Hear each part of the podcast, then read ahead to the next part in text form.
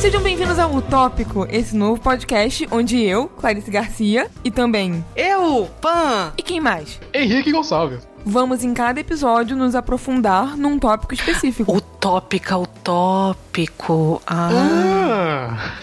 Ah, A intenção aqui é que cada participante vai sugerir um tema pra gente discutir no episódio e esse participante também vai ser responsável por fazer a pauta do episódio, comandar o episódio e editar o episódio. E eu nunca falei tantas vezes episódio assim na minha vida. Acho que vale dizer que nós já tínhamos a intenção de fazer esse podcast há um tempo, né? Juntamos aí forças e incentivos da comunidade do jogabilidade pra se reunir aqui de 15 em 15 dias e fazer este belo programa, ou espero que seja um belo programa. Com isso também eu quero dizer que, né, a jogabilidade tá cedendo gentilmente o feed deles pra poder construir essa sociedade quentinha do amor. Bem, quando a gente começou a pensar no podcast, como poderia fazer e como fazer ele ter algo a oferecer além do que o, o jogabilidade, a gente meio que pensou um pouquinho dessa ideia, né, de abordar uma obra, né, um tópico, olha só, Oh. Ter toda essa discussão e também falar muito sobre todas as intenções por trás, as inspirações também, né, meio que trazer essa versão bem explanada da obra. Então é por isso que a gente quis separar por episódios, né, fazer um episódio por tópico e a pessoa em questão apresentar e meio que recomendar essa obra tanto pra gente, né, quanto pras pessoas que estão ouvindo, né, para abrir essa discussão pra poder ver o que, que elas gostaram e o que não É, gostaram. e como a gente vai tentar fazer essa abordagem Sim. bem minuciosa, ou pelo menos um pouco mais minuciosa, os episódios terão spoilers, né? Então a gente vai tentar, no máximo possível, avisar antes, no final dos episódios, ou post do, do podcast, qual é o tópico da quinzena seguinte, para que as pessoas, assim como a gente, também tenham tempo para se preparar, para consumir o que quer que seja, para quando chegar no dia de escutar, não, não ser surpreendido por spoilers. E depois de três episódios com recomendações de cada integrante, nós pretendemos sempre fazer um episódio mais leve e casual, da gente só conversando sobre o que a gente está fazendo da vida, coisas curiosas, ou até mesmo uma coisa ou outra que a gente esteja consumindo, mas sem entrar em pormenores sobre a obra. Sim. Isso. E o tópico de hoje é Over the Garden Wall.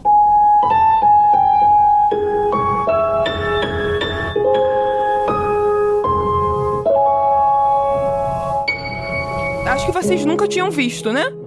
Não, não tinha. É, eu também não. É engraçado que, que eu já tinha visto muita coisa sobre Over the Garden Wall sem saber que era Over the Garden Wall. Inclusive, o avatar da Clarice durante um tempo no Twitter foi, foi um dos personagens, Então, não foi? a- desde que eu assisti, todo mês de outubro eu mudo pra personagem que eu uso, que é a Sarah. Cê- Foi a primeira coisa que eu pensei quando ela apareceu na série. Eu falei, peraí, o avatar da Clarice, olha só. Então, pra, pra quem não sabe, pra quem, né, nunca ouviu falar, talvez, do Over the Garden Wall, falar aqui brevemente, mas a gente já deixa também o aviso que, como é um podcast sobre discussão do, da série, vão ter spoilers, né, em breve. Então, tome, Um milhão de tome spoilers. cuidado, porque se você não assistiu e se interessar ou já tá querendo assistir, né, esteja avisado. É, e e assim, assista. Não é, não é longo, é bem Exato, curto. é. O que 10 episódios de 10 minutos, basicamente. É um, é um filme, é um longa-metragem, Uhum. basicamente. E é muito bom. Então, assim, eu acho que a, o consenso aqui, eu espero, Sim. é que é uma ótima Sim. série, uma ótima Tanto é que animação. assim, né? faz que a terceira vez que eu assisti. Assim, eu já assisti três vezes com certeza. É que eu assisti uma sozinha, uma que eu falei, vamos ver, André, e agora pra, né, pra discutir com vocês. E é uma, uma série que eu gosto muito, acho que uma das ani- animações favoritas, assim, né, dessas modernas, recentes. Over the Garden Wall, como o Henrique falou, é uma minissérie que foi transmitida no, no Cartoon Network, uma minissérie de 10 episódios, criada pelo Patrick McHale. Ela teve um episódio piloto em 2013. Vocês chegaram a assistir o episódio piloto? Não. Eu, eu assisti hoje, sabe? Não, pera.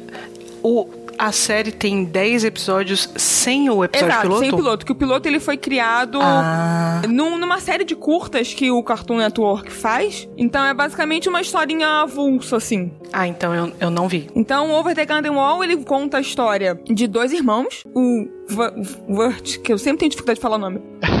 Olha, eu, eu não sei falar o nome dele. Eu fiquei acho que umas duas horas Aham. tentando falar pra mim mesmo. Eu ainda não sei, sabe? Então eu vou falar talvez umas cinco vezes diferentes assim durante o podcast. Mas Over the Garden Wall conta a história de dois irmãos, o Wurt e o Greg. O Wurt é o irmão mais velho e, né, e o Greg o mais novo, que eles estão perdidos numa floresta chamada The Unknown, o desconhecido, enquanto tentam voltar pra casa. E o interessante é que, de cara, a história é muito familiar, tipo, dois irmãos, duas crianças perdidas numa floresta, nessa, nesse clima meio conto infantil, meio João e Maria, Chapeuzinho Vermelho, o que perdura, né, ao, longo da série inteira, ela utiliza muito esses elementos de literatura infanto-juvenil clássica, e, e acho que, assim, é, é um dos pontos fortes por, por muitas razões, mas também por já cativar um público mais, mais velho e ao mesmo tempo conseguir ser amigável para um público né, mais novo que assiste os desenhos do cartoon. E acho que como, como muitos criadores de séries recentes, o Patrick McHale foi um dos que saiu do Adventure Time. Ele é uma das crias, digamos assim, do Adventure Time. Assim como, sei lá, a Rebecca Sugar, que também trabalhou no Adventure Time antes de fazer o Steven Universe. E com Over the Garden Wall, a intenção dele era criar justamente essa atmosfera que eu comentei anteriormente, de contos infantis, de uma atmosfera meio atemporal, meio que não dá pra saber não só quando aquilo tá sendo passado,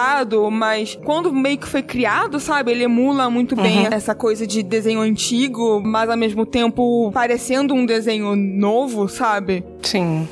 É, parece uma coisa como uma coletânea dos contos de Grimm, exato, né? exato. Coisa assim. Hans Anderson e esse, esse tipo de Sim. coisa, assim. É, e acho que um, um dos pontos mais interessantes da série é justamente pra ela abordar e ficar meio turva nesse ponto, porque quando eu comecei a assistir, eu tava acompanhando e tudo mais, e eu fiquei meio que, pera, essa série não é exatamente o que ela tá querendo apresentar ali logo de cara, não é bem algo dos anos mais antigos, assim, tipo, ela aborda esse tema, mas ela não é só isso, né? Ela quer falar algo a mais, que é o que né, a gente acaba descobrindo no decorrer da, da série, mas É, ela tem uma, uma coisa de, de camadas, né? Porque logo quando começou, eu achei que eu não ia gostar, porque eu falei, pô, ele tá brincando com. claramente brincando com alguns dos estereótipos desses, desse, desse tipo de conto de fadas e fazendo um, um jogo, né? Eu falei, porra, mas isso aí é uma, é uma coisa. Né, já foi feito um milhão de vezes, a gente sabe o que, que é que tá se, se propondo aqui. Eu falei, vai ser cansativo se ficar sempre repetindo essa mesma lógica de, de pegar os contos de fada e, e dar um twistzinho. Mas ele, ela não é exatamente sobre isso, né? No- quando a, a série vai caminhando, você vai percebendo que a coisa do conto de fadas, ele, ela aparece aqui muito mais como um recurso para falar sobre uma outra coisa do que propriamente como o objetivo final, né? O objetivo final não é fazer esse jogo com os contos de fadas. Não é meio que propor uma renovação disso, é, é contar uma outra história a partir desses elementos que a gente já conhece tão bem. Ela parece muito Gravity Falls, né? Ela tem. Sim. É, o- A animação, o desenho parece Gravity Falls também. E eu não sei se rolou a mesma coisa com você, Pan, que você falou que no começo você não curtiu muito. É, o meu interesse ele foi aumentando gradativamente, assim. Eu, eu vi que a partir do segundo episódio que eu pensei e olhei, tipo, não, é- essa série, essa tem algo a mais ali pra poder falar. Acho que muito por causa dos temas mais é, sombrios e Sim. mórbidos ali que, que ele tá querendo abordar. Não que os contos dos irmãos Grimm e toda essa galera não sejam mórbido bastante, porque eles são bem mórbidos. Mas é, tinha algo a mais ali. Eu, eu acho que é uma série que ela começa de um jeito bem simples ali, especialmente no primeiro episódio, e vai intensificando. E até um momento que eu falei, tipo, agora vai, que é foi na aparição da, da besta, né? Do, do grande antagonista da série. Que por muito tempo fica só. Por muito tempo não, eu não, eu não lembro mais em que episódio a besta aparece de fato. Acho que é bem realmente lá mais pro final, mas é uma, um perigo que tá sempre iminente, mas que nunca aparece, né? Que ao longo dos episódios você só escutar, ah, cuidado com a besta, cuidado com a besta, e você né, nunca sabe exatamente o que é até que ela aparece de fato. Cristo É, eles se referem mais a ela do que ela é ela, ele, aparece. É, não, se não me engano, ela aparece no quarto episódio, que é quando ela começa a conversar com, hum, com o lenhador, sim, né? E ele fala muito sobre a questão da lamparina e, e, toda essa situação assim. E por mais que eu acho um pouquinho lento ali nos primeiros episódios, eu acho interessante essa construção, porque a gente só vai meio que entendendo o que é a besta, tanto que no primeiro episódio rola até meio que uma espécie de, de enganação, né? Porque aparece aquele cachorro Sim. e a gente acha, tipo, ah, é a besta. Só que na verdade não é. É só algo completamente alheio ali que não tem necessariamente muito a ver com, com a história ali que tá querendo Sim. apresentar né, na série. É, na verdade, a gente é enganado sobre a besta pelo menos duas vezes, né? No primeiro episódio, no, com o cachorro, e mais pra frente a gente tem um momento em que é sugerido que, na verdade, a besta é o próprio lenhador, né? Então, na verdade, os irmãos, os irmãos não, né? Só o irmão mais velho, que eu não vou me arriscar nesse momento a falar o nome, acha que pode ser ele porque é, ele ouve uma descrição da besta como aquele que carrega a lamparina, né? E aí ele, ele, sabe que é o, o, lenhador que carrega a lamparina e aí ele faz essa associação direta. Que a gente também vai descobrir mais na frente é, que não é. E aí é uma outra coisa que o, né, a série faz. Ela tem essa dualidade não só nessa temática, mas na forma como ela apresenta personagens, porque geralmente a gente é apresentado a um personagem que a série leva a gente a acreditar que ele é mau, mas ele acaba se mostrando bom ou, né, ou, ou neutro, que seja, mas que não é exatamente aquilo que parece. O tempo todo a, a série também brinca muito com isso em diversos níveis, né? É que, então, como o Henrique estava falando, né, dessa relação primeira que ele teve com a série, na verdade, eu tive uma relação meio estilingue com uhum. Over the Garden Wall. A primeira é, reação que eu tive foi de muito interesse, porque o primeiro episódio começa como um musical, né, que é um, um traço da série que vai a, aparecer durante todos os episódios, essa coisa da música, é, que tem uma função narrativa, mas também é, funciona para dar um, um clima na coisa. E logo no primeiro episódio, na abertura, tem um, um narrador que tá cantando. É, e eu fiquei muito interessada, não só porque eu gostei muito da música, eu gostei muito do da voz de quem tá uhum. tá cantando, do timbre e tudo mais, mas eu gostei do recurso porque é, eu achei a princípio que era a abertura, que seria sempre assim, né? Que seria só aquela musiquinha de abertura, mas ela é muito mais, entre aspas, sofisticada do que seria uma abertura convencional. Uhum. E também porque tem todo um clima sombrio, né? Uma coisa reverente, mexe um pouco com algo parecendo que vem de Nova Orleans, um, da década de 50, né? Aquela coisa toda. E eu gostei muito a princípio, me chamou imediatamente interesse, me cativou uhum. imediatamente quando eu ouvi. Só que aí quando a série efetivamente começa, aí eu, eu entendi que era essa, essa aproximação com os contos de fadas, essa vontade de ficar brincando com, com os elementos comuns de contos de fada. E aí não é exatamente que eu tenha perdido o interesse ou que eu tenha, mas me pareceu comum, sabe? Me pareceu uma coisa. Só que ao longo do tempo ele vai se distanciando completamente desse lugar comum. Ele vai para uma outra coisa que a gente vai discutir mais à frente. E essa abertura é interessante porque ela vai apresentando os personagens sem muito contexto e você não sabe exatamente, né, ainda o papel que eles vão desempenhar. E você, aos poucos, vai descobrindo que aquilo ali não é exatamente. não tem exatamente uma, uma ordem, um, um lugar no tempo e espaço, que é, é algo meio passado passado, meio presente, futuro.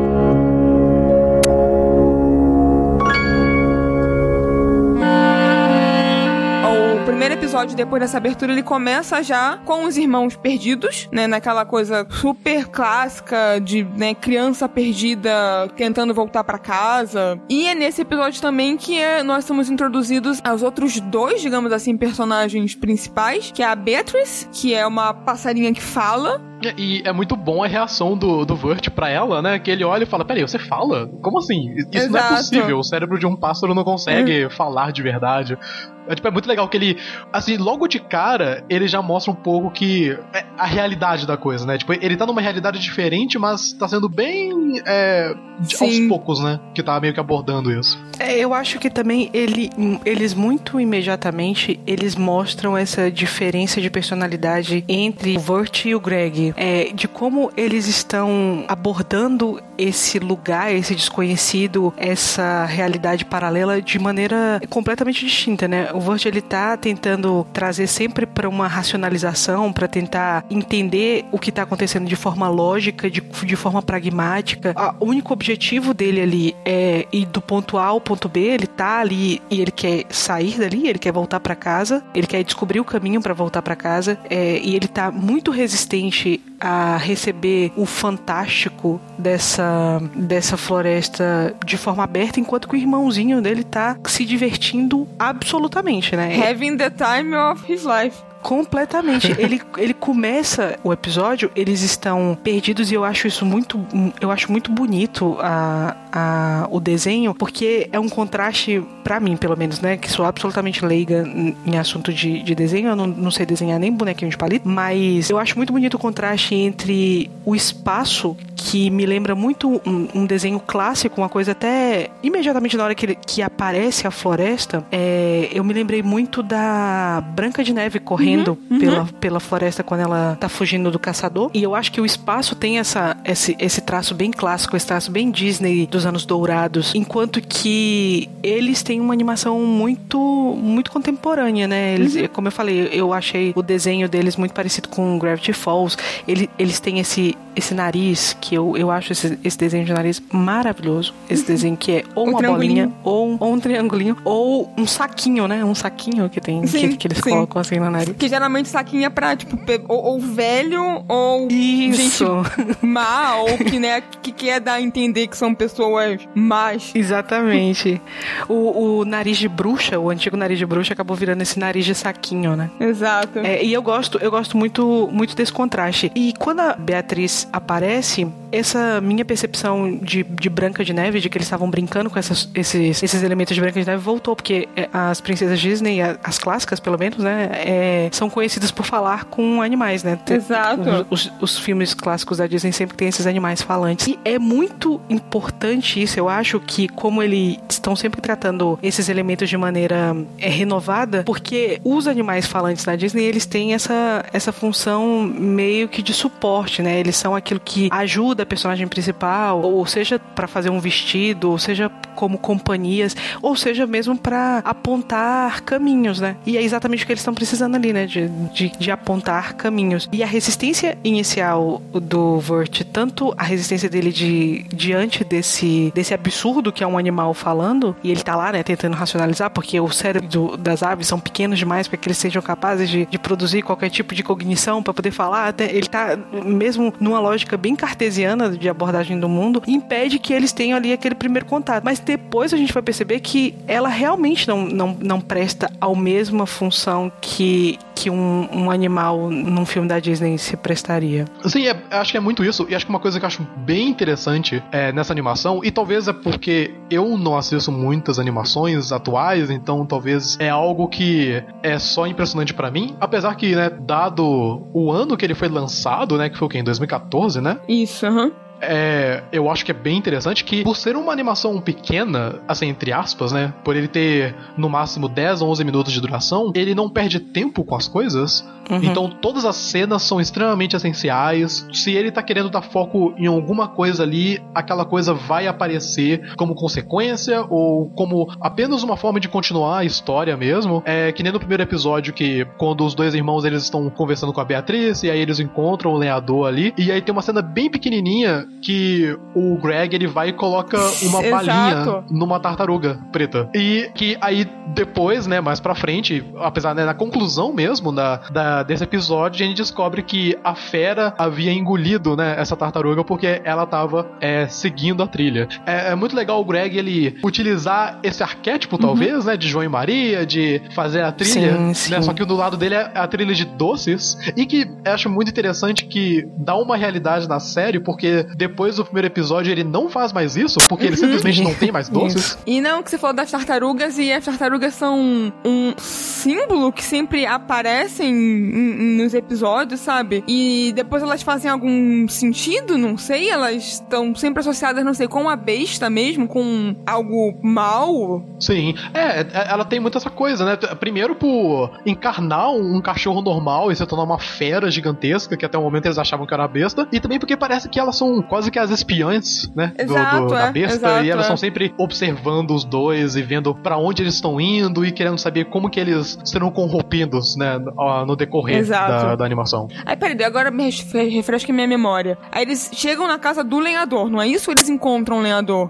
Então, eles encontram o lenhador Aham. é, antes, né? Que eles estão ainda, tipo, observando ele Ah, quando ele tá isso. cortando madeira. E aí ele leva Isso. os dois pra lá, né? Porque aí nesse momento o lenhador ele já introduz o, o desconhecido, né? Ele fala, ah, bem-vindos É, ao uhum. desconhecido e tal. É uma coisa que me chamou a atenção logo no, no começo da série, nesse primeiro episódio, é essa ideia de estar é, in the woods, né? Que, que é de você estar no meio da floresta. E é essa essa ideia de estar into the woods, que é o, o musical, inclusive, e que, Que é o jogo essas... também. É o jogo? Tem um jogo? a Night in the Woods, na sim. verdade, mas enfim. Night, mas- é a mesma, A mesma é a, me- a mesma ideia, ideia, assim, né? é. Quando você tá nessas florestas muito, muito densas e você tá e- efetivamente no, no desconhecido, né? É óbvio que aqui, no caso de Over the Garden Wall, o desconhecido ele não aparece, ele não é simplesmente o fato de que eles estão na floresta, que é um lugar desconhecido.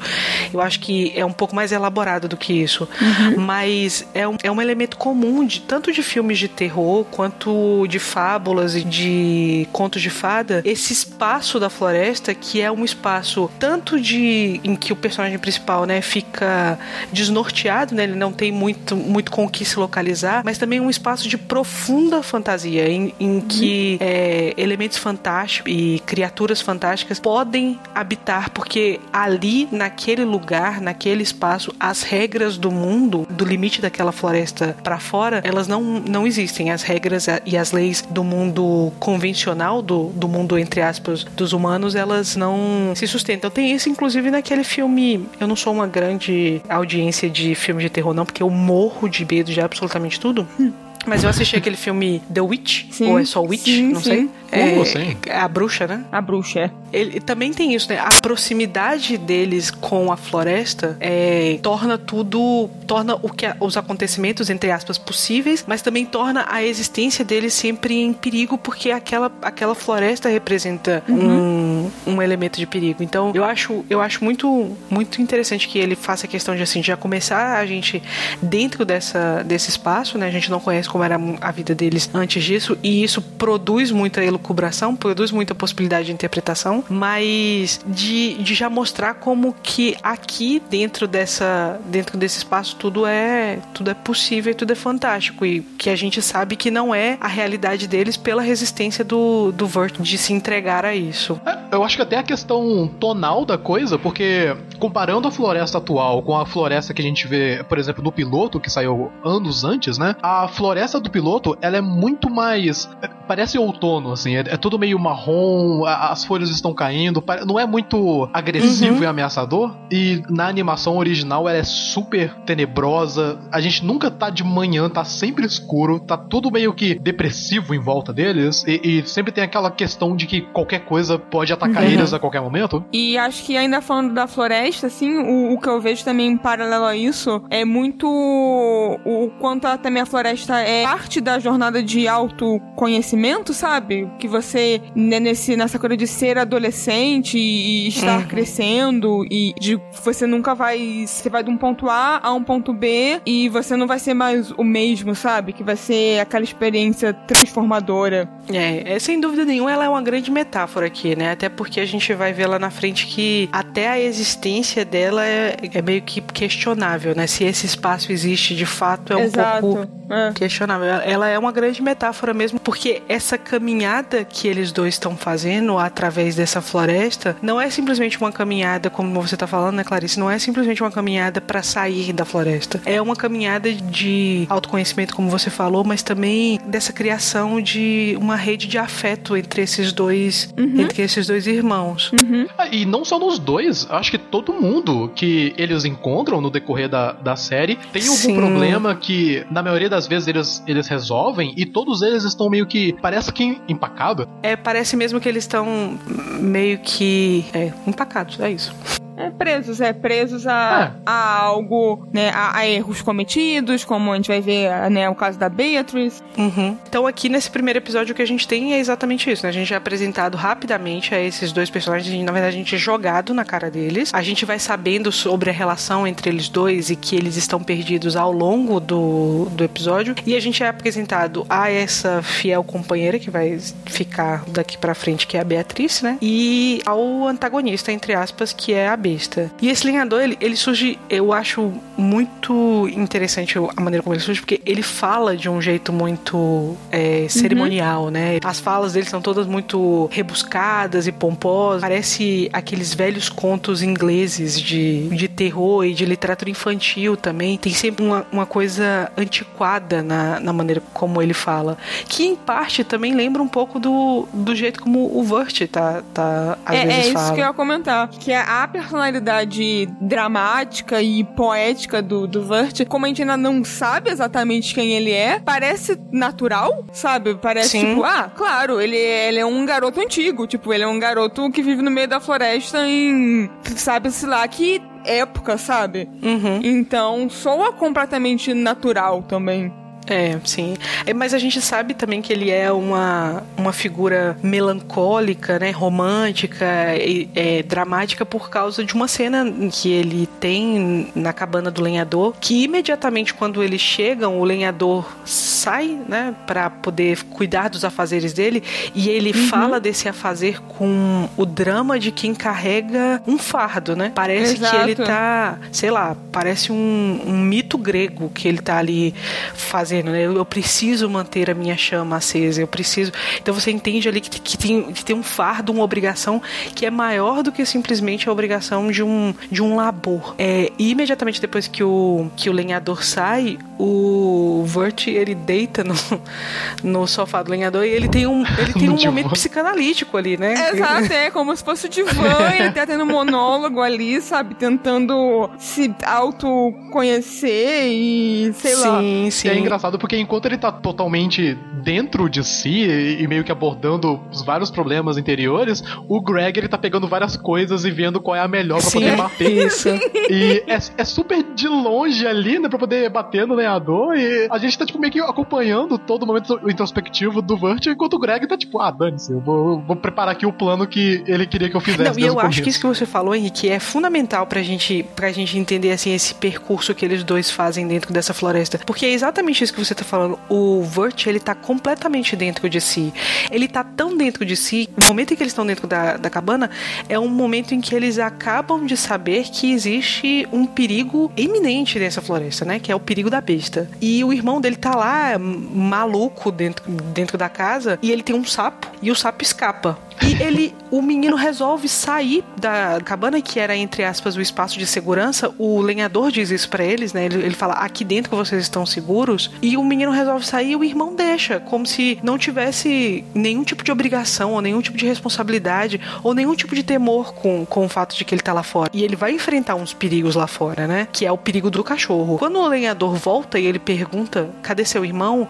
A resposta do Vert é dizer, não sei. Assim, como se não houvesse realmente nenhum tipo de afeto, de responsabilidade ou de interesse dele no bem-estar do Greg, ou que isso fosse secundário, entende? Sim, até, até acho que dá pra adicionar mais uma coisa em cima do relacionamento dos irmãos, que acho que a gente vai conseguir abordar um pouco mais pra frente quando isso for falado mais vezes, mas é o fato do Vert e do Greg não serem irmãos é, 100% Sim, irmãos, eles são né? Eles são meio irmãos. Irmão de parte de mãe apenas. E Isso, e, e acho que mais perto pro fim também isso vai ser mais falado, mas a gente vê que tem um pouquinho de descaso, no caso, né, tipo, do Vert é, e, a e a responsabilidade que ele tem com o irmão dele. É, eu acho que tem além. fo- Fora a responsabilidade, eu acho que tem muito de impaciência dele com o irmão, né? Ele tem uma coisa com o irmão de que o irmão dele parece irritar o Vert. Ele, essa, essa coisa dele de estar sempre é, inventando histórias, é, fazendo narrativas e coisas mirabolantes, e, e de estar sempre. Ele tem uma efervescência, essa criança tem uma efervescência. Ele é pequenininho, mas ele tá cheio de vida, ele tá cheio de, de vontade de fazer. Porque às vezes dá vontade realmente de dar uma, saco, uma sacudida dele e fala: atenção que a gente tem que sair daqui. Eu acho que tem muito de uma impaciência no Vert com relação a Sim. ele. Ainda mais considerando que ele é adolescente, o outro é tipo uma criancinha ainda, então. Isso. É uma disparidade de, de energia mesmo, muito. É. Muito não, grande. Realmente, eu acho que você falou tudo agora, é uma disparidade de energia. Porque assim, quando, quando começa o, o primeiro episódio, você é apresentado a ele, a ele falando um milhão de nomes, sem parar. Que são os nomes que ele tá tentando pensar pro Diabo do Sapo, que termina. é, é no último episódio, praticamente, que o sapo vai ter um nome definitivo. Ele passa a série toda mudando de nome. E você percebe que ele, tipo, tá no meio da floresta, um lugar com. O irmão tá, tá se dando conta de que eles estão perdidos e tudo mais, e ele absolutamente não para com aquela chaleirinha na, cabela, na cabeça dele. ele é incansável. Então, é, é isso. Aí, como a gente tava mencionando do episódio, depois que o, o- o Greg some e tem toda aquele que procola com, com a besta, aí a gente descobre que a, a besta, na verdade, não era besta, era um cachorro. Uhum. É, nisso tudo, é, a casa do, do lenhador é basicamente destruída e ele fica desesperado porque a, a máquina, né, o, o, o, maquinário que ele usava pra é, queimar a madeira que ele precisava pra botar na lamparina onde tava a alma da filha dele, Uhum. é destruído e tal, ele fica desesperado. E aí ele, ele expulsa os irmãos, ou, ou- ou os irmãos simplesmente tipo, fogem, eu não lembro mais.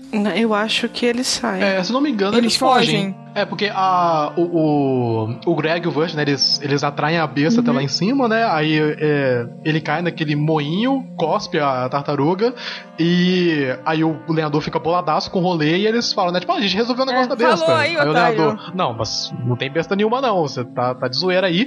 E aí tem a questão, né, que o lenhador fala de é, você tem que se responsabilizar pelos, pelas coisas que, que aconteceram e também pelo seu irmão. Isso é. Sim. O Wurt, ele fala assim: Ah, mas quem fez tudo isso foi o Greg. Aí ele olha e fala: Mas você é o mais velho, você é responsável por ele. Sim. Enquanto, né, vocês estiverem juntos. Pelos atos dele, não só responsável no sentido de você tem que cuidar dele, mas, né, tudo de errado que ele fizer, ele vai fazer porque você não impediu que ele fizesse. É, e eu acho que talvez seja a primeira lição, especialmente porque é o primeiro episódio, porque acho que cada episódio aborda um pouquinho de uma lição ou um tema recorrente que a gente pode aplicar na nossa vida, e nesse caso é muito essa coisa de responsabilidade, né? Você se responsabilizar pelos seus atos e também pelos atos dos seus entes queridos, né? Pelas pessoas que estão do seu lado, especialmente quando é, elas são conectadas a você de uma certa Sim. maneira, né? Seja Exa familiar e e, também, né, nesse sentido de pessoas que são mais vulneráveis ou que, né, que ainda não têm. que ainda não, não, não são exatamente responsáveis, né, pelo, pelos seus atos, feito uma criança.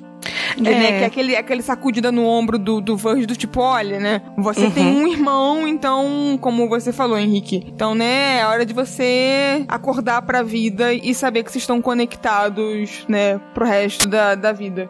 É, eu acho que o, o lenhador, quando ele manda os meninos embora e é, ele fala, né, porque eles, porque eles seguirem um determinado caminho e procurarem uma cidade, é, ele, dá, ele diz duas coisas que ficaram marcadas pra mim com o, o decorrer da série, com o final dela, eu acho que faz todo sentido. Primeiro é que quando os meninos falam que mataram a besta, que, que né, na verdade não mataram, né, de que se livraram da besta, e ele fala que a besta ela não pode ser é, domada como um animal de, de fazenda e tal, ele vai tentando mostrar a gravidade de, do que é esse esse monstro. Ele diz uma coisa assim: é, a besta ela é a, a morte da esperança. É, isso foi uma coisa que ficou guardada comigo e no final ele, quando ele tá mandando os meninos embora, ele fala assim: é, não se esqueçam, tenham medo do desconhecido. E eu acho que lá na frente, quando a gente vai perceber exatamente o que que é que a besta é, pelo menos para mim, do que, que é que ela simboliza, o que, que é que ela representa, eu acho que essa ideia do desconhecido e essa ideia de morte da esperança fica muito clara, né? Muito óbvia o porquê que essa besta tem é, esse papel tão aniquilador na vida desse, desse lenhador e por que ele, ele é tomado como é, o mais monstro dos monstros possíveis num espaço como, como aquela floresta.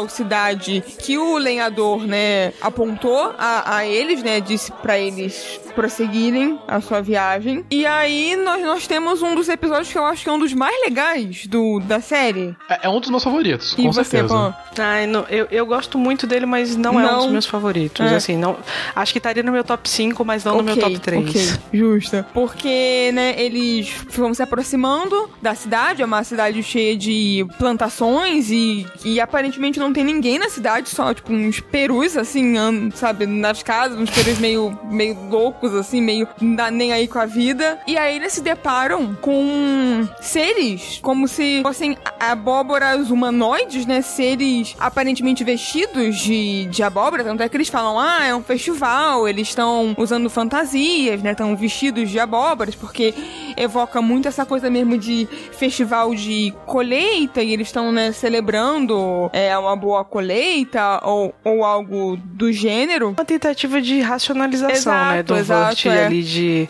de, de dar, dar conta daquele, daquela coisa né, absurda a partir dos, dos recursos que ele tem, né? Que é os recursos da racionalidade. É, e, e não sei se vocês tiveram também esse, esse mesmo medo que eu tive, porque, né, a gente descobre que são seres vestidos de, de abóboras quando eles já estão dentro do celeiro e aí um deles, né, menciona, né, que não, nós estamos vestidos e tal. É, antes disso, a gente vê, né, as, as pessoas abóboras. E no comecinho do episódio, tanto o Greg quanto o Vert, eles pisam em Sim, uma bem abóbora. É. Sim. É. Na, na minha cabeça eu pensei, meu Deus, eles mataram alguém. Porque eu fiquei tipo, meu, o que, que aconteceu? E porque eu fiquei tipo, gente, não menciona a abóbora. E aí tem hora quando eles pressionam, né, os dois, e aí o Greg fala, todo feliz, não, a gente pisou nessa abóbora, a gente tá aqui. E eu fiquei, gente, acabou. E, e aí o, o ser, né, gigantesco, o Enoch, ele até fala sobre assassinato. E eu Exato, fiquei, é, ele, ele brinca com, tipo Sim, assim, ah, sim. vocês invadiram propriedade, fizeram isso, fizeram aquilo, assassinaram. Eles ficam, meu Deus, meu Deus, como assim? Ele, não, não, assassinaram não, tô só, haha, tô só brincando. Eu fiquei muito tenso. Eu também não, e assim, é assustador, né? Os seres abóboras, eles se portam de uma maneira muito assustadora e, e estranha, assim, sabe? Mesmo de. de é, é pra um episódio pra você ter um pouco de receio, sabe? De medo. Então é isso. Então o, o Enoch, né, que é, digamos assim, o, o chefe da, da cidade, ou o que parece ser, né? Como ele se apresenta, se porta, ele dá tipo uma condicional pro, pros irmãos, né? Pelo que eles fizeram, por ter invadido e pelos pequenos delitos que eles cometeram sem querer. E eles começam a, né? Aparece eles fazendo uma coisa aqui, uma coisa ali. E a última das coisas, eles estão, tipo, cavando. E você pensa, hum, isso realmente tá ficando esquisito. Acho que essas criaturas realmente são mais. Porque eles meio que pensam, porra, a gente tá cavando nossa própria cova, sabe? É, e o Greg até encontra, né, um, um, um, um esqueleto e fica todo, tipo, o Vert fica completamente surtado, como ele sempre fica. E é até interessante que até esse momento, porque é o segundo episódio, a gente não sabe muito bem pra onde a série tá indo. Sim. E então tudo é muito misterioso, a gente não sabe o, o que são essas abóboras, porque são vestidas, né, são fantasias, mas o que são exatamente? E tem toda essa questão da, da sentença que o Enoch dá e até a maneira como ele termina, porque ele fala: "Não, você foi acusado disso, disso, disso, então você vai ter que fazer um trabalho manual ali e pegar uns milho e tá de boa". E, e a gente fica tipo, uai, como assim? Não era uma coisa séria, né? Tá tudo bem agora? E aí depois fica sério de novo, então Isso. tá muito muito confuso. Exato, ele, ele vai mudando sempre o tom ao, ao É, é longo, isso, né, ele, do, ele tá do sempre, ele tá sempre brincando com a sua, com a sua expectativa, né? Ele, ele brinca com a sua expectativa de que ele vai seguir os mesmas, as mesmas tropes de um, de um, de um conto de fadas e depois ele brinca com a sua expectativa de que quando ele, ele fizer o twist do conto de fadas que você sabe exatamente o que, é que ele tá fazendo e na verdade você não sabe, né? Ele tá sempre, sempre é, te deixando na, na, naquela sensação de, de pular um degrau, né? Sempre parece que você não sabe onde tá pisando. É a melhor descrição mesmo, que né, aqueles momentos que seu pé fica. Isso. Oh meu Deus, estou caindo. Ah, vale mencionar que no, no início do episódio eles reencontram a Beatrice, né, que tinha desaparecido no primeiro. E acho que é a partir daí que ela realmente acompanha eles Sim. Até o final. É, enquanto eles faziam essa última tarefa, que era supostamente cavar a própria cova, é, a Beatrice aparece, que eles já encontram, acho que no início, ela vai embora, e aí nesse momento que ela volta, ajuda eles a, a escapar e tenta libertar o, os dois, né? O Burt e o Greg. E no, no, no que ela está tentando libertar os dois, a cidade também inteira aparece junto com o Enoch e tal para saber a, em que ponto eles estavam do, do trabalho e aí que é revelado o, o que são né o, as criaturas vestidas de abóbora que são realmente esqueletos Como se nada, nada fosse estranho naquilo. Mas uma terça-feira normal. aliás, é, tem até uma dica Sim, muito, exato, bem lembrado. muito interessante é. no comecinho ali, quando eles estão no celeiro, que uma das dos esqueletos, né, do, do esqueletos, porque é uma mulher que tá falando, mas é, ela fala, né, pro Wirt, você não tá adiantado? Adiantado pro quê? É, é exato. Aí você fica, como assim adiantado? E aí no final a gente descobre, né? E, e também uma outra coisa muito legal é que eu imagino que as os esqueletos viram o Greg e a, e a Beatrice fugindo e não falaram nada, porque eu acho que para eles foi meio que, ah, fizeram o trabalho deles, já tá ok já. E o Vert ficou lá. E quando, né, o esqueleto vai, coloca roupa e, e, começa, né, tipo, a dança e a música da colheita, o Enoch ele até é, oferece, né, um lugar e fala, oh, você não quer ficar aqui? Não, não, tem problema, a gente pode curtir aqui a colheita, não tem nada de errado uhum. aqui. E eu acho engraçado, porque a aparência engana, né, de uma das, das várias maneiras que a série fala para você, né? A gente acha que é uma coisa de terror, mas na real é só uma galera de boa curtindo a colheita, porque eles estão nesse momento quase que o limbo, né? Do, do de, deste local, assim. Exato, exato. E que é aí que o Enoch fala pro, pro Vert, né? Que ele fala: Não, não, a gente tem que, a gente tem que ir pra casa. Aí o Enoch dá de ombros e fala assim: Ah, tudo bem, vocês vão se juntar a gente um dia. E assim, quando você assiste isso pela primeira vez, você fica pensando: O que caralhos ele tá falando? Como assim eles vão se juntar eles um dia? E aí depois é que você vai, né, meio que chegar a essa conclusão do, do que simbolizava essa, esse local. É uma coisa que eu esqueci de, de comentar é, é como que a Beatrice ela ela volta pra, pra relação com eles, né? Porque o primeiro contato deles três é um contato de muito atrito entre o Vert e a, e a Beatrice, né? Uhum. É, só que no segundo episódio, o Greg ajuda ela a sair de um arbusto em que ela tava. É, não sei se realmente estava, né? Mas aparentemente estava em perigo ali num arbusto e ele ajuda ela a se soltar. E como acontece nos contos de fadas, né? Como acontece nas fábulas, ela diz que como ele a salvou, ela fica devendo um, uma, uma, um auxílio também para ele. Que ele insiste em achar que é um, um, desejo, mas não é, né? Porque ela, ela, ela deixa bem claro para ele desde o começo que ela não é mágica. Ela não tem poderes mágicos. É, mas ela, ela usa, e aí depois eu, eu acho que ela realmente usa, eu acho que é uma estratégia, pelo que a gente vai ver mais pra frente. Ela usa esse, esse elemento do, dos contos de fadas como uma possibilidade tanto de ficar ao lado deles, né, de, de acompanhar eles nessa, nessa jornada, mas de principalmente de influenciar o, o caminho que eles vão seguir é, daqui para frente, no intuito de, de devolver a eles a mesma gentileza que eles fizeram com ela, né? Na verdade, só o Greg, de salvá-la. E aí, no final desse episódio, que o, o Vert fala, pô, mas agora você já cumpriu a sua obrigação, né? Você, porque ela libertou eles. É, e aí, é engraçado que nesse momento ela fala, ah, mas vocês não estavam realmente em perigo ali. E nesse momento, eu achei que das duas, uma, ou ela era muito ética, porque eles realmente não, não estiveram em perigo, né? A intenção do, do povo abóbora lá nunca foi é, matá-los, nem, nem nada do tipo, pelo contrário. Ou ela era muito ética, ou ela, ela tava com vontade de realmente partilhar do convívio deles. Só que mais pra frente a gente vai ver que não era nenhuma coisa nem outra, né? A verdade é que ela tava, ela tava mesmo se fiando nessa, nessa obrigação para ter para poder dizer que, né, para conduzir o caminho deles é, dentro da floresta. Para onde ela queria, né? A Adelaide do Exato. Pasto. Que seria, no caso. É, Adelaide, é, é engraçado porque eles, eles ficam sempre com essa lembrança do lenhador como uma figura sombria, né? Alguém que, que tá no espectro. Se a gente fosse fazer essa, esse quadro maniqueísta da, da, da floresta, né? Que é uma, coisa comum em tanto em contos de fada quanto em desenhos animados infantis, ele, ele estaria muito mais pro lado da, na percepção do, do Vert, principalmente, muito mais de um lado negativo, né? Eles, eles, nunca, eles nunca olham para o lenhador como um, um companheiro, um ajuda, um, um amigo. Eles sempre olham para ele com medo, com eles não, né? O Vert, muito mais porque o Greg, pro Greg tudo é festa. É, então, como eles estavam com essa, essa percepção do lenhador como alguém mais do espectro negativo, eles se referem a Adelaide ou Adelaide como a moça boa da floresta, né? A senhorinha boa da floresta. E a gente vai ver que não é Exato. nenhuma coisa nem outra. Exatamente.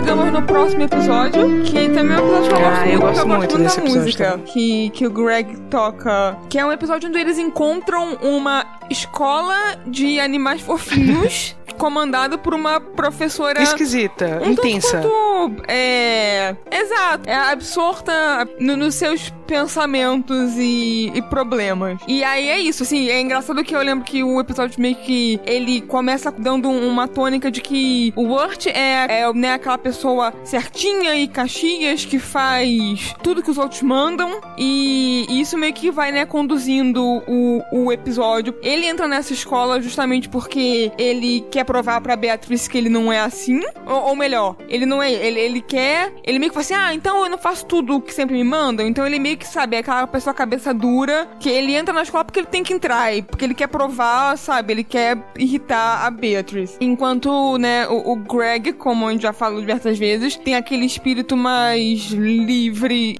Tão livre que ele se recusa em absoluto a entrar na escola, né? Ele vê a escola e ele fala: Não, não, hoje não. Exato. Escola não, não já se viu. E lá, né, a gente a gente vê um pouco da, da professora, né, que a gente mencionou no comecinho aqui, que ela está bem é, focada nos devaneios românticos, talvez, né? Ela está com o coração partido porque ela não consegue mais ver o, o amor dela que acabou sumindo, né? E, e é muito legal porque toda vez quando mencionam essa, esse, esse par dela, eles também falam sobre o gorila que tá solta, né? Tanto ela quanto o pai dela que aparece mais depois.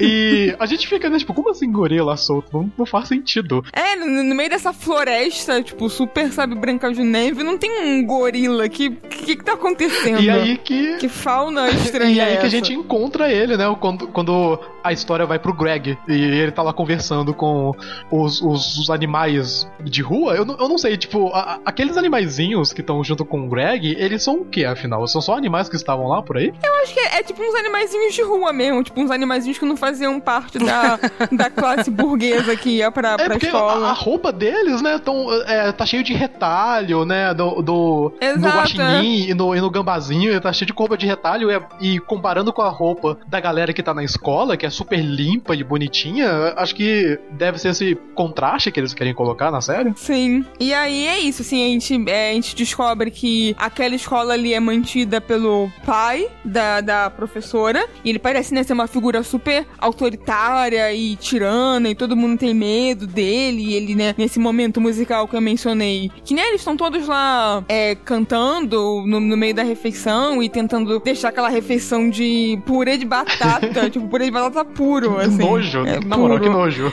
É, não, e aí, aí o Greg fala, ah, bota melado no purê de batata, sabe? Hum, A gente fala, não, tipo, vai ficar ainda pior, o que, você tá falando, criança?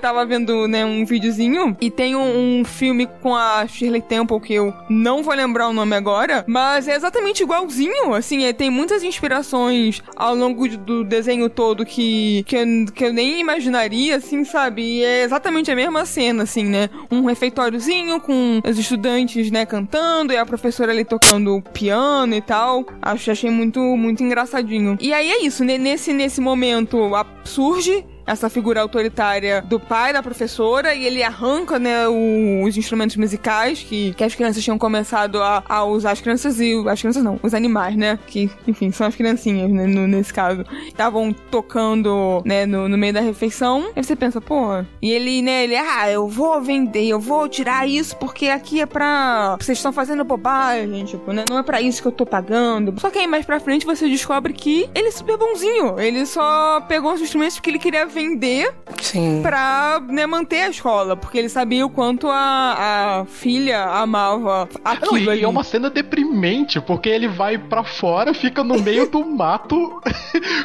cria uma Exato. cabana com o saxofone, eu acho, com... Não, e o, e o paletó, É. assim, sabe? Você, tipo, ele é gigantesco, ele tira, ele é um velhinho raquítico, coitado, um magricelo que não se E, aguenta. e ele dorme assim. que nem um cachorro de rua, sabe? Tipo, encolhido e, e meio super triste, né? Ele até fala, não, como que nada acontece de bom na minha vida e tal. E é super deprimente. Exato. E, e tudo isso porque, né, o Greg e o Vert, eles saíram da, da, da escolinha nesse momento e observaram, né, o pai do o pai da, da professora. É, e aí tem um momento que o Greg até fala, né, que quando o, o pai dorme, ele fala, vamos roubar os instrumentos. E o Vert até fica, como assim? e aí, né, no outro dia a gente descobre pra que que o Greg, ele, né, Exato. pegou os instrumentos do, do pai. E aí a gente descobre exatamente isso, que ele teve uma ideia melhor, né? Porque se você vendeu os, os instrumentos ali naquele momento, acabou. Tipo, você vendeu e você conseguiu dinheiro pontualmente naquilo. Só que ele resolve fazer um concerto, né, beneficente pra arrecadar dinheiro com... Porque os bichinhos tocam, é, seria um absoluto desperdício, assim, não aproveitar o que eles poderiam fazer. E é aí que surge o tal do gorila, que era, né, a maior ameaça desde o início desse episódio. E tem todo aquele momento meio cômico também, e meio filme antigo, sabe? De, de, de perseguir o gorila e ser aquela coisa, um cai, outro bate daqui, outra coisa dali. E eles descobrem que, olha só, que, que coincidência, que conveniente. O gorila era o tempo todo o amor, ou o marido, eu não sei exatamente qual é o relacionamento deles, da professora que passava, né, os dias choramingando e se lamentando com, com aquela voz fanha dela.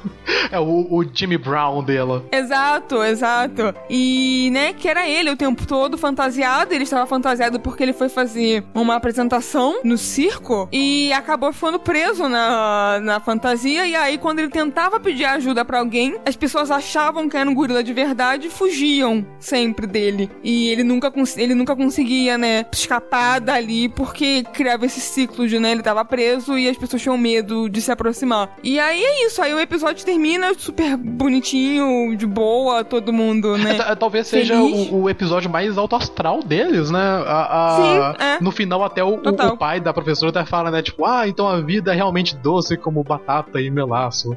E, e Exato, exato. É. é, é muito feliz. O que é um pouco é, destoante da, da animação inteira, né? De uma animação que é aborda. Não vou dizer que aborda temas sérios, mas ela tem uma vibe séria, né? Ela tem uma vibe que Sim. tá bem pesada ali. E é legal essa, essa, esse malabarismo de, de tons que, que o McHale, né, ele tá querendo abordar nessa, nessa animação. Como vocês estavam falando, né? Boa parte do, do episódio também é, passa por essa coisa da expectativa que a gente tava comentando que ele tá sempre brincando, né? O pai da, da menina, a gente tem expectativa de que ele seja um desses, desses vilões é, caricatos de.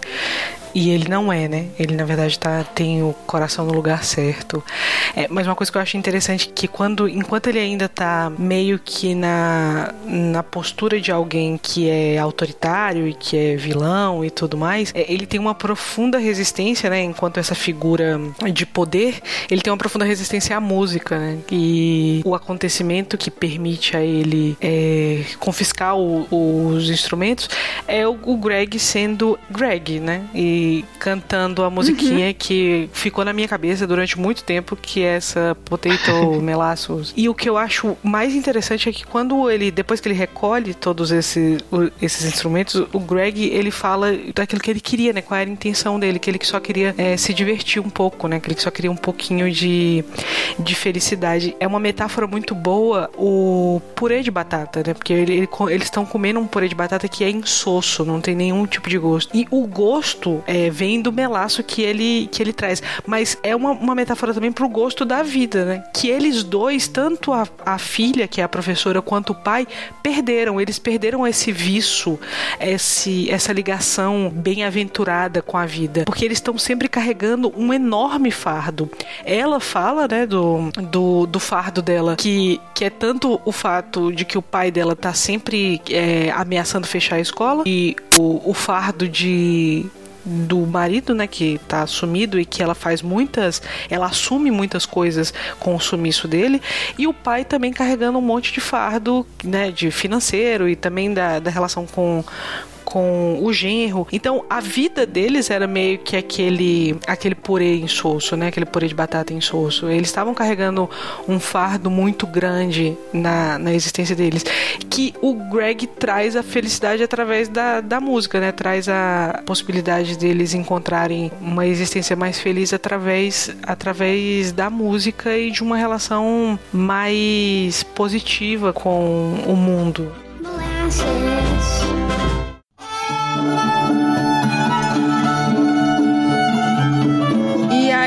Eles seguem a sua jornada e acabam se deparando com hum, uma taverna, Sim. né? Eles estavam é, primeiro naquela carruagem, né? E o, e o cara da, da carruagem falando que tá sendo perseguido pela besta. E aí depois que eles vão pra taverna, e aí na taverna tem todo aquele momento lá que eles estão ali e começam a falar sobre as profissões. E a Beatriz é expulsa também, né? Por causa uhum. que ela traz má sorte. Que a, que a, a dona, né? Acho que é a dona da taverna fala assim: ah, sai pra lá, passarinho azul, tipo, traz mais sorte. Ela fala assim, mas como assim? É justamente o contrário. Ela, ah, não, não quero saber, vai pra lá. é, então, é, e logo depois desse momento todo que acontece na escola, a gente vai pro quarto episódio, né? E pra mim é o, é o meu episódio favorito. Ah, eu gosto muito eu, eu dele. Eu não sei vocês, também. mas pra mim é o episódio que eu falei agora vai. Uhum. Sim, né? É tipo, é, tanto a história que acontece na taverna quanto o final, eu acho que eu fiquei tipo, agora vai pra esse episódio. E na questão dele, né? O Greg, Wurt e a Beatriz, eles estão em uma carruagem dentro de um monte de, de, uhum. de feno.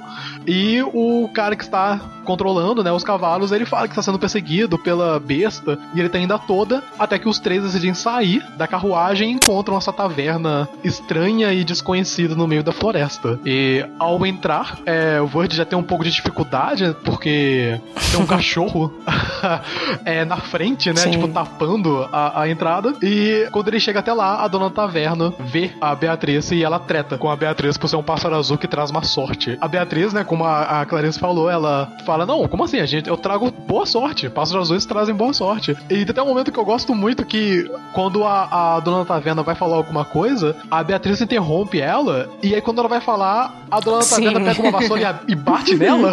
tipo, não deixa ela falar nada.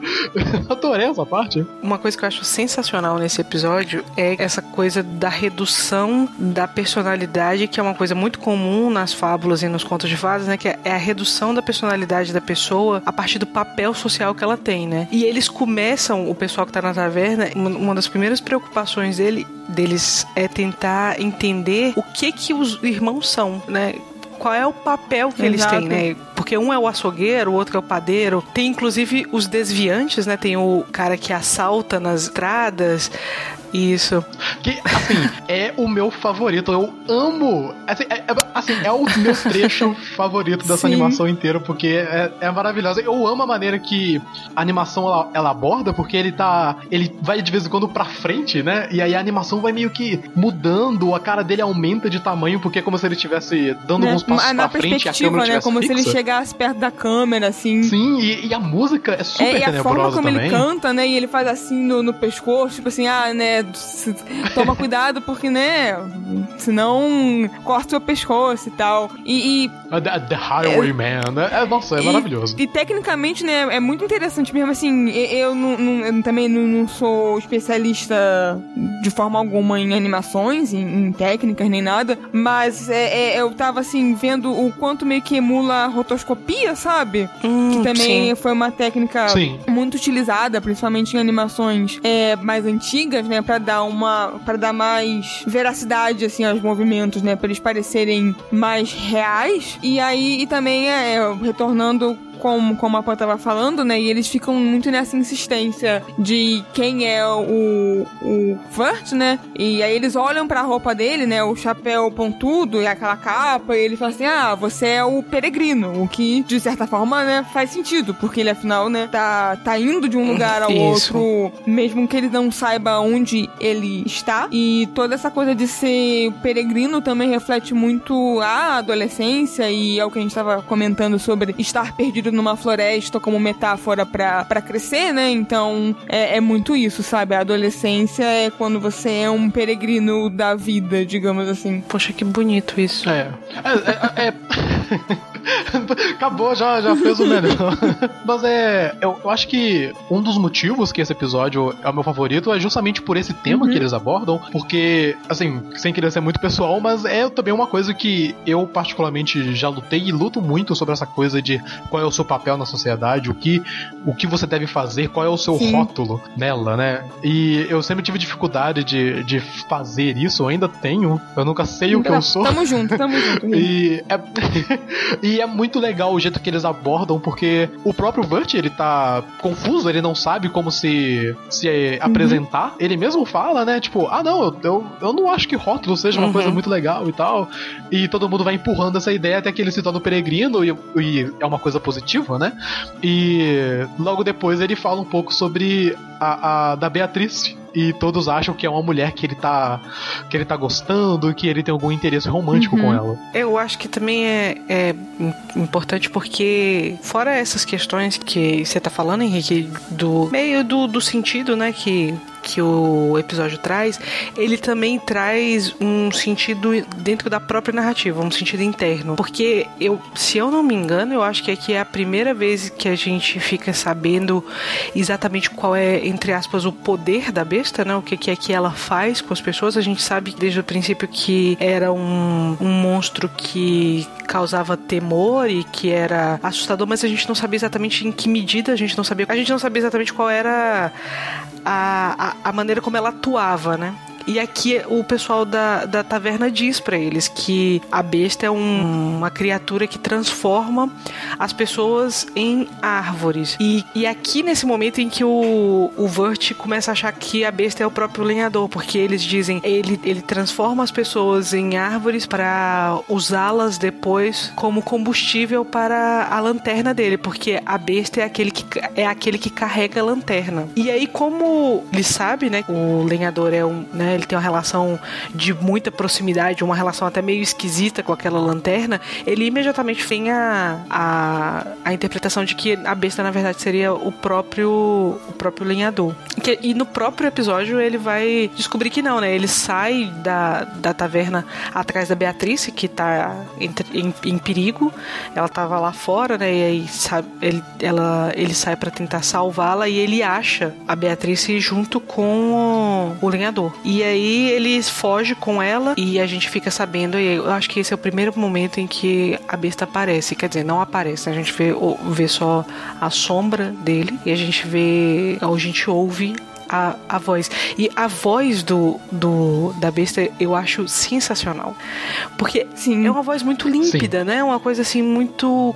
É, é, é quase classuda, eu acho, assim. Uma, Sim, é, é quase tipo graciosa mesmo, É, quase, é. sabe? eu esperava uma coisa mais gutural, é, uma coisa meio infernal, e não é isso, né? E aí a gente fica sabendo que a chama da lanterna do lenhador, na verdade, é a alma da filha dele. E que ele precisa ficar mantendo, cortando essas árvores é, da floresta para que. para manter o fogo. o fogo aceso, né? No, no caso da voz, é muito legal porque eu, eu sinto que existe um pouco de arrogância manipuladora Sim, na sim. voz dele. Que ele tá no controle de tudo. Ele sabe o que ele tá dizendo e, e ele sabe como manipular o lenhador e todo mundo em volta. E sabe pra onde o Vert, Greg e a Beatriz estão indo. Ele tá, tipo, sob controle de tudo. Ele sabe que Sim. ele vai vencer qualquer coisa Sim, que pode sim. vir em direção a ele. Em, em questão da, da música, quando tá rolando, e, e logo depois, quando ele menciona a Beatriz, eu acho um, um, momento muito interessante. Se não me engano, acho que o padeiro ou o açougueiro puxa ele e começa a cantar e todo mundo entra na música para poder falar sobre o casamento que o, o Vert vai ter com a, com Se não me engano, acho que quem começa a cantar essa música do casamento é tipo um marceneiro, é tipo ele, ele tem um, né, umas tintas, um aventalzinho Isso. assim.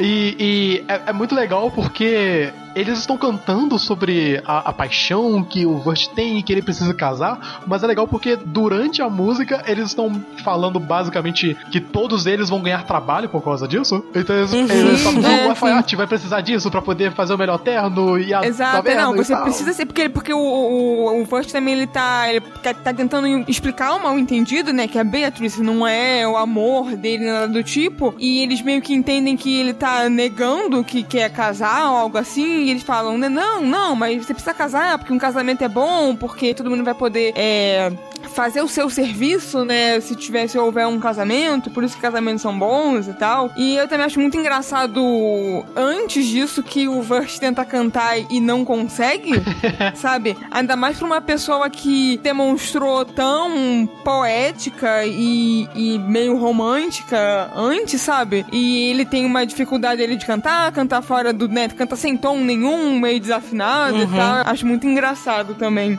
Sim. É, porque eu acho que ele tá fora de tom. Eu acho que, que essa coisa da, da música, como eu disse, né? Ela, ela, no episódio passado, eu acho que ela tinha uma função ali. O, o, o, a série toda é muito, é muito musical, né? Mas as músicas, elas não acontecem exatamente fora da, da série. Elas, elas estão sempre dentro dos acontecimentos, né? São cantadas pelos uhum. personagens, uhum. acontecem no, no, no, episódio. E aí, como eu falei no, no episódio passado, que, que eu achava que a música ela tinha uma, uma coisa meio que metafórica ali, ela tava meio que, que representando um sopro de vida e de felicidade naquele contexto.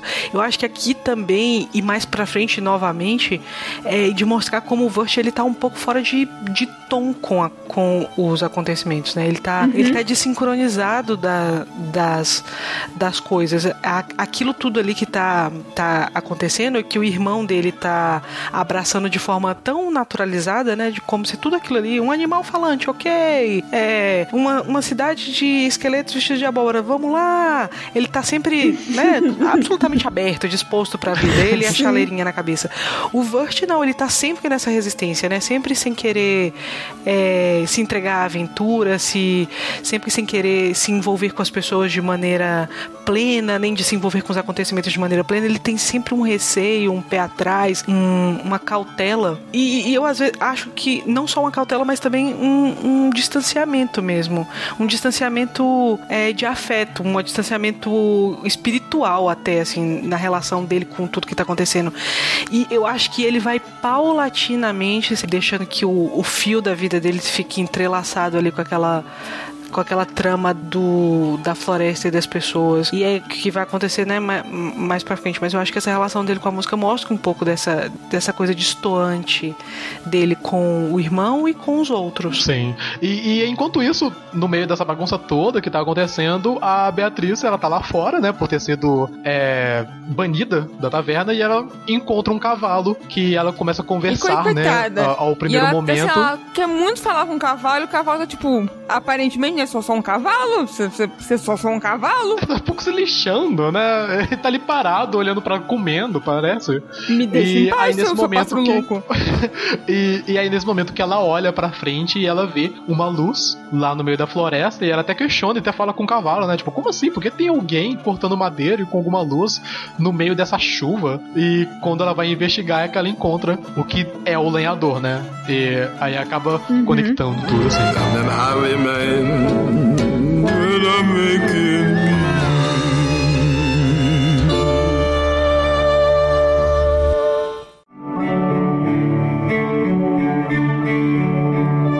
Depois dessa fuga do, dos irmãos e da Beatrice, é, nós vamos para o próximo episódio, que é o quinto Sim. episódio da, da série. E ele já começa. Ele é mais um daqueles que começam meio que no meio das coisas, no sentido de que né, a gente não, é, não vê eles chegando no local, eles já estão lá, e muito naturalmente, eles estão numa mesa jantando com um velho, numa mansão chiquérrima, né? Os irmãos, a Beatrice e o cavalo. E, né, eles estão conversando, e aí em algum momento, né, é, o velho, ou eles, né, chamam o velho de tio, ou o tio chama eles de sobrinhos e tal. E aí você percebe, bom, eles, né, deve, eles estão aí, provavelmente Sim. dando um migué para conseguir alguma ajuda do, do, do velho ou coisa assim. É, o, o Vert até, até questiona pra Beatriz, né? E a Beatriz é a primeira que chega a falar: Não, a gente tá aqui é pra poder dar um golpe aqui, a gente precisa de grana pra gente poder ir, né? Pro, pra Adelaide. Exato. E é legal porque o cavalo aparece falando e o Vert até todo mundo questiona, né? Tipo, como assim? Por que o cavalo tá falando? E tem, tem um momento que ele fala: Ah, não, mas o que, que você quer? E é o cavalo: Ah, eu quero roubar. tipo, com a maior naturalidade do mundo, assim. E aí nesse momento eles vão seguindo e o o Greg ele acaba meio que colando, né, com com o, o o Quincy, Quincy Endicott. Porque, se não me engano, é nesse momento que ele, que ele comenta que ele tava num quarto que ele nunca viu na mansão dele, porque a mansão dele é tão gigantesca que isso é natural para ele, tipo, ter uma ala, um cômodo que ele nunca entrou, que ele não lembra de ter entrado, de, da existência, e que ele viu um quadro de uma mulher lindíssima e em determinado momento ele sentiu a presença, ele viu um vulto, ele viu um fantasma. E aí o Greg, como a porque ele é o Greg, ele fala: Nossa, que incrível, que maneiro, vamos lá, me mostra a mulher, me mostra o quarto, me mostra o fantasma, eu quero ver, eu quero saber, quero ver o fantasma. E aí é nisso, né, ele cola no, no Queen Sandicott e, né, e sai em rumo a esse tal quarto com a, a pintura, né, da, da tal mulher. É, é até curioso, porque o Greg ele cola e o cavalo também vai junto. E enquanto isso, a Beatriz e o, e o Vert eles vão procurando por dinheiro, né? E até uma maneira de tentar colocar o Vert no meio dessa, desse, desse jogo, né? Dessa jogada, porque ele é mais moral, talvez? Eu não sei. Ele, ele sim, tem uma moralidade sim. um pouquinho maior do que as outras. É quando ele. É quando a Beatriz fala: Nós só precisamos de dois centavos. E aí, nesse momento, o Queens até aparece e fala: Tipo, ah, não, gente, vamos dar uma olhada aqui na mansão e ver todo esse dinheiro excessivo que eu tenho e todas essas coisas que eu gasto sem nenhum motivo. e o Vance fala: Opa, então vamos até lá. E é legal porque o Greg ele tá na jogada mesmo sem saber, né? Porque ele tá distraindo, entre aspas, o uhum. Quincy, enquanto a Beatriz e o Vert eles estão num outro cômodo tentando encontrar alguma maneira de conseguir algum tipo de dinheiro. É, eu acho que também é, esse é um dos poucos momentos é, explicativos da, da série, né? Porque é, claramente esse diálogo entre o Vert e a Beatriz ele serve única e exclusivamente ao propósito de explicar pro pro pro espectador, né, de o que, que é que tá acontecendo ali, porque que eles estão naquele lugar e agindo daquela forma. É, porque como ele, é, a série tem essa tendência de começar, é muito curto, né, os episódios são muito curtos, tudo é muito objetivo e tal, então como os episódios têm essa tendência de colocar a gente já dentro do, do acontecimento, né, é, às vezes você vê sugestões, né, às vezes tem coisas que você consegue é, entender o, o que aconteceu e qual foi o percurso do do, do do episódio anterior para esse só pelo que tá, tá acontecendo, mas nesse caso eu acho que eles precisavam ser mais explicativos, né? Mais, mais diretos, porque é um episódio que, que tem muita coisa para falar, né? Tem muita coisa para fazer e com o curto espaço de tempo que eles tinham, eles, eles precisavam dar conta das explicações da narrativa é, principal da que eles estão seguindo uhum. de maneira mais rápida possível. Esse é um dos meus episódios favoritos da série. Não é meu top 1, não, mas é facilmente meu top 3. É, in, inclusive, para mim, foi, foi uma, uma surpresa bem grande, porque eu já me vi na, na, na posição de usar um GIF do Quincy é, várias vezes antes de ter assistido a série. Sem nem saber. Sem nem saber. É um GIF em que ele faz uma carinha de suspeito, né? Ele faz assim um, um ele faz aquele movimentozinho ah. com os olhos de fechando assim é, lentamente, sabe, para ficar meio investigativo, sei, pois é. Sei. Isso, assim, e eu, eu já usei um, esse GIF dele várias vezes. É um episódio também que, que eu gosto muito, não só porque ele é uma história de amor, né? É, fundamentalmente. É, é uma uhum. história de amor entre pessoas mais velhas, né? O, o Quincy, ele é um cara claramente mais velho, não só porque ele tem os cabelos brancos e meio um cabelo meio calvo, mas também porque ele tem o nariz de saquinho, que a gente estava falando antes. é, mas é também uma história sobre sobre o vazio o vazio da riqueza sem propósito, né? É, é, que ele fala sobre isso, sobre o, o, que enche a vida dele, o que preenche a vida dele é, é, ganhar dinheiro para ganhar mais dinheiro, para ganhar mais dinheiro. Ele está sempre nessa, nessa relação predatória com ele mesmo de ficar produzindo mais, né? E, e acho que isso ainda fica mais claro que ele, ele vive de chá, né? Ele Sim. vive do comércio de chá. Isso. Ele meio que nem gosta de chá, ele deixa né, isso claro que, sabe? Então é aquela, bem aquela coisa de, né, ele trabalha num, num, lance que ele nem curte, que ele nem gosta, que ele nem sabe muito pra quê, por quê, mas, né, mas dá dinheiro, que dá mais dinheiro. Exatamente. E assim, sucessivamente. É, e uma coisa que eu, que eu acho interessante também, né, porque é, o o episódio todo é sobre o Quincy. É, tá nessa mansão imensa, gigantesca. Cada, cada, cada vez mais ele vai colocando novos é, cômodos. E em um determinado momento da vida dele, ele se deparou com um cômodo que ele não sabia que ele tinha construído. Ele não se lembrava de ter construído. Porra, e essa é uma, uma narrativa assim, que imediatamente te lembra vários filmes, várias coisas, né? De, dessas, dessas narrativas sobrenaturais e de coisas que acontecem na casa que você não se lembra de ter acontecido, né? Coisas como, sei lá, os outros. Uhum. Esse espaço da casa, que é um espaço de familiaridade, é um espaço em que você é, conhece tudo ali. É, e de repente essa casa se apresenta com estranheza, né, com estranhamento para você. Uma coisa que é tão íntima, tão pessoal, tão familiar, de repente você não sabe o, o que está acontecendo ali. E nesse, nesse quarto que ele não se lembra de ter construído, mas que está na casa dele, ele viu um, um quadro de uma mulher que ele ficou imediatamente apaixonado e ele é, passou a se relacionar com esse quadro, com essa figura dessa mulher de maneira romântica, né? De maneira afetiva, né? E... e, e aí eu não sei se vocês também, né, chegaram a pensar nisso, mas acho que quando eu vi da, da primeira vez, isso meio que permaneceu comigo, porque eu fiquei pensando assim, pô, será que ele ficou, sabe, esqueceu? E será que uhum. essa era a esposa dele que faleceu? Ou, ou sabe, ele teve alguma amnésia? Ou exatamente exatamente o, o que estava é, acontecendo, eu acho que sabe? O mais interessante é essa caminhada dele com o Greg, porque o Greg está absolutamente ensandecido para ver um fantasma. O cara, o, o, próprio Quincy, que é quem tem o contato com, entre aspas, com o fantasma, né? Que tem o contato com esse essa coisa estranha que está acontecendo na casa dele. Ele mesmo tá meio resistente, né? Reticente de ir, mas o Greg, ele não abre mão uhum. de ver um fantasma. Ele quer porque quer ver um fantasma. É, e nesse caminhar dele por essa mansão imensa, ele várias vezes vai e volta na possibilidade de que o fantasma, na real, seja um, uma representação ou um, uma, uma produção da mente dele que agora já está em declínio. Uhum. E eu acho que aí tem duas coisas, né? Ele tanto brinca com esse tropo de o rico que enlouquece na riqueza, né? É uma coisa que acontece, que tem muito em, uhum. em narrativas de fábulas e de narrativas de parábolas e tal, mas também com o fato de que, como Quincy é um cara mais velho, claramente mais velho, desse declínio natural da velhice, né? Dessa demência que acompanha a, uhum. A velhice. Então, eu gosto muito desse, dele estar tá sempre meio que, que se questionando e a gente também fica né, nessa expectativa de tentar antecipar qual é o fechamento dessa história.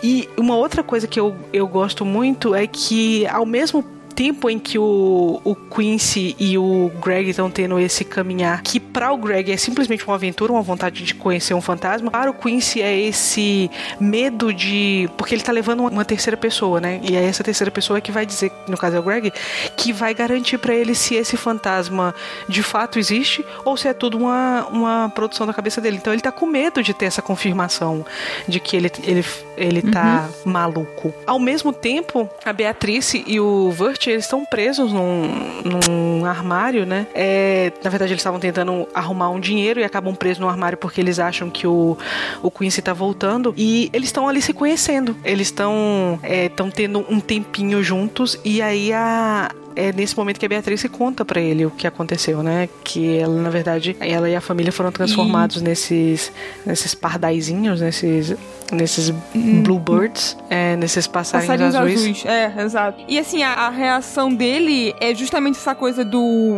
que remete a, ao tropo. Ele fala assim, ué, eu já sabia Sim. disso, não sabia disso. É uma expectativa, né? É algo também tão comum em, em, em contos de fadas que ele meio que reage como se ele já soubesse internamente, sabe? Subconscientemente. É, e, e, rola todo um compartilhamento de segredos, né? Enquanto a Beatriz uhum. fala, ah não, rolou isso e isso com, com, comigo e com a minha família é por isso que eu tô aqui, tô tentando ir pra Adelaide e tudo mais. Ou o Vert, ele compartilha os segredos mais profundos Cara, dele. Cara, e qual é o segredo mais é profundo dele, Henrique? que ele gosta Caraca, de uma mina. Mas esse não é um segredo super profundo. Ela, a Beatriz, ela fica. É, é, ela fica inconformada, né? Porque ela acha que ele, que ele vai contar algo da dimensão dela. A minha família foi transformada em um monte de. E, tipo, ela, ela meio que quase não acredita, Isso. sabe? Ela fala assim: não, tipo, você tá me enganando, assim, você tem um segredo muito mais profundo, mas tá contando qualquer lorota. É, e, e ele vai só elaborando isso. Ele fala: não, eu gosto dela, e aí eu fiz uma mixtape, né? Não é isso que ele fala, mas eu fiz uma fita pra ela tocando clarinete, não sei o que. É, na verdade, eu, eu, não sei se ele menciona a, a, o negócio da fita, porque até, até, nesse momento a gente ainda não sabe muito se a série se passa nos tempos atuais, né? Ou melhor, né? Se o Vert ele está nos tempos atuais. Porque eu lembro que ele, ele menciona a questão do clarinete, ele é, a questão da menina, depois a questão do, clari, do clarinete, e depois que ele recita poemas quando tá dormindo, uma coisa assim. É engraçado, né, que ele fala sobre a questão da menina que ele gosta. É, ele ainda não menciona ela por nome, se não me engano. Não, eu acho que ele fala que ele gosta de uma menina chamada Sarah. Ah, sim. E ele fala o negócio do clarinete, que ela acha ok também, e a questão dos poemas, que aí ela acha um pouco estranho, né? Ela até fala, não, peraí, essa, essa parte do poema é um pouco bizarro mesmo que você faz, de recitar poemas quando tá dormindo. Mas, tirando isso, são coisas completamente normais, especialmente para um adolescente como ele. Mas também uhum. são os segredos mais profundos de um adolescente quem ele gosta e as coisas estranhas que ele faz, né? Tocar um clarinete, obviamente, não é uma coisa Sim. cool, né? Não é uma coisa legal, não é algo que vai fazer ele ganhar amigos e, e popularidade no colégio. E muito menos recitar poemas para si mesmo, né? Eu acho que para a vida de um, de um adolescente, aquilo que ele tá dividindo com ela é tão grave quanto ter transformado sua família inteira em um monte de passarinhos falantes. Isso é isso que é o, o mais legal, né? É para um adolescente adolescente, essas coisas são extremamente importantes. E, bem, acho que todo mundo já passou pela adolescência, né? Então, já teve esses momentos que, ah, eu gosto dessa pessoa e o fato de você gostar dessa pessoa é a maior coisa do universo para você naquele momento, a sua maior preocupação é a coisa que você mais pensa 24 horas por dia quando você tá apaixonado, né? É, é, muito legal a, a, quando você coloca os, os dois segredos na balança, né? Ele gostar de alguém e o fato de uma família inteira, incluindo da pessoa se tornarem pássaros azuis. E aí, assim, logo após esse momento também fica claro o quanto o Vert ele é culto, digamos assim, ou, ou sabe, voltado para as artes, porque eles chegam num lugar que tem uma decoração e uma arquitetura totalmente diferente da, da restante da casa do, do Quincy, que ele fala, ah, mas isso aqui é barroco, e aí a Beatriz olha para ele e fala assim, tipo, que? Que, é que você tá falando, meu filho? tipo, como é que você sabe disso? E aí que meio que as coisas começam a ser reveladas no sentido de quem era, né, a, a fantasma, aquela mulher misteriosa por, por quem o Quincy se apaixonou, que é a dona da casa. Sim. Como assim a dona da casa? A casa dele foi crescendo de tal forma que ela encontrou e se juntou e se fundiu com outra casa, que é a casa da, da mulher por quem ele se apaixonou. E que para ela ele era o fantasma, né? Exato, é, exato. E quando eles se encontram, é, sabe, os dois se assustam, porque um achava que, né, que o outro era uma assombração. É, é a, a casa deles dois é, é tão gigante e é engraçado que eles dois são trabalham no mesmo ramo, né? Todos dois trabalham com, com chás, Exato. eles na verdade são concorrentes, mas a casa e a riqueza deles é tão grande que eles acabaram tocando a propriedade de um entrando na do outro. E aí são esses do, essas duas pessoas riquíssimas, né? Essas duas pessoas cheias de dinheiro, cheias de espaço, de espaços absolutamente vazios. Exatamente. É, e eles encontram é, o amor, né? Os, os, dois estão realmente interessados sim, um pelo sim. outro. Podemos dizer que eles criaram um império, né? Porque os dois se juntam, por assim dizer. E. Exato, é um monopólio, basicamente. É, e. E aí, a última vez que nós vimos também o cavalo, né? Porque ele, ele consegue um emprego lá. Ele se torna um carregador sim, de chás. Então ele tem uma aparição bem pequena. Ele abandona a vida de Isso. crime. é.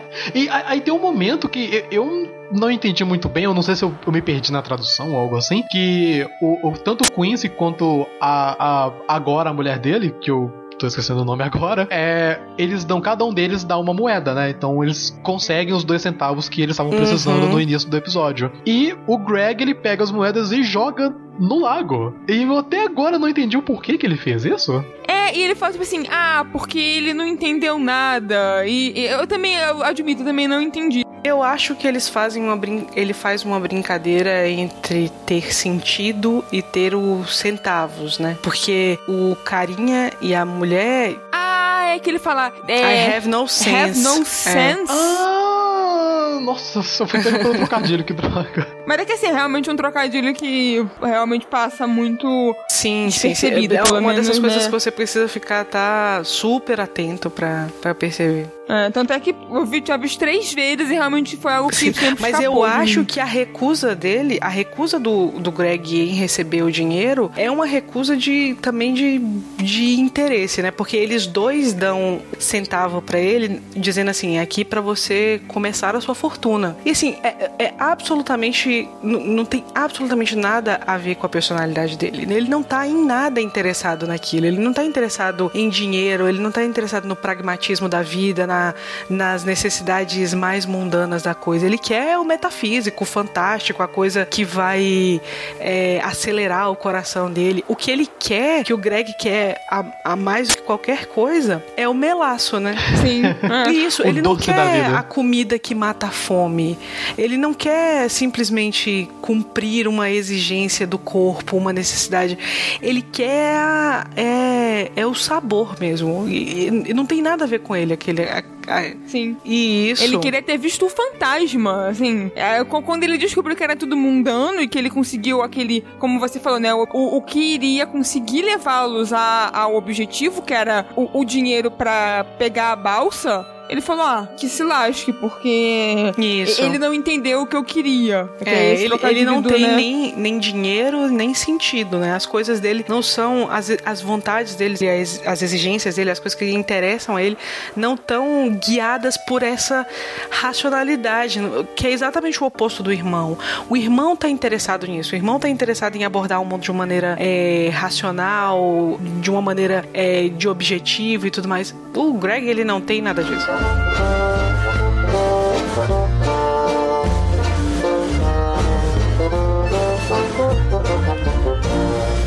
Over the treetops and mountains, over blackened ravines, then softly it falls by a house near a stream, and over the garden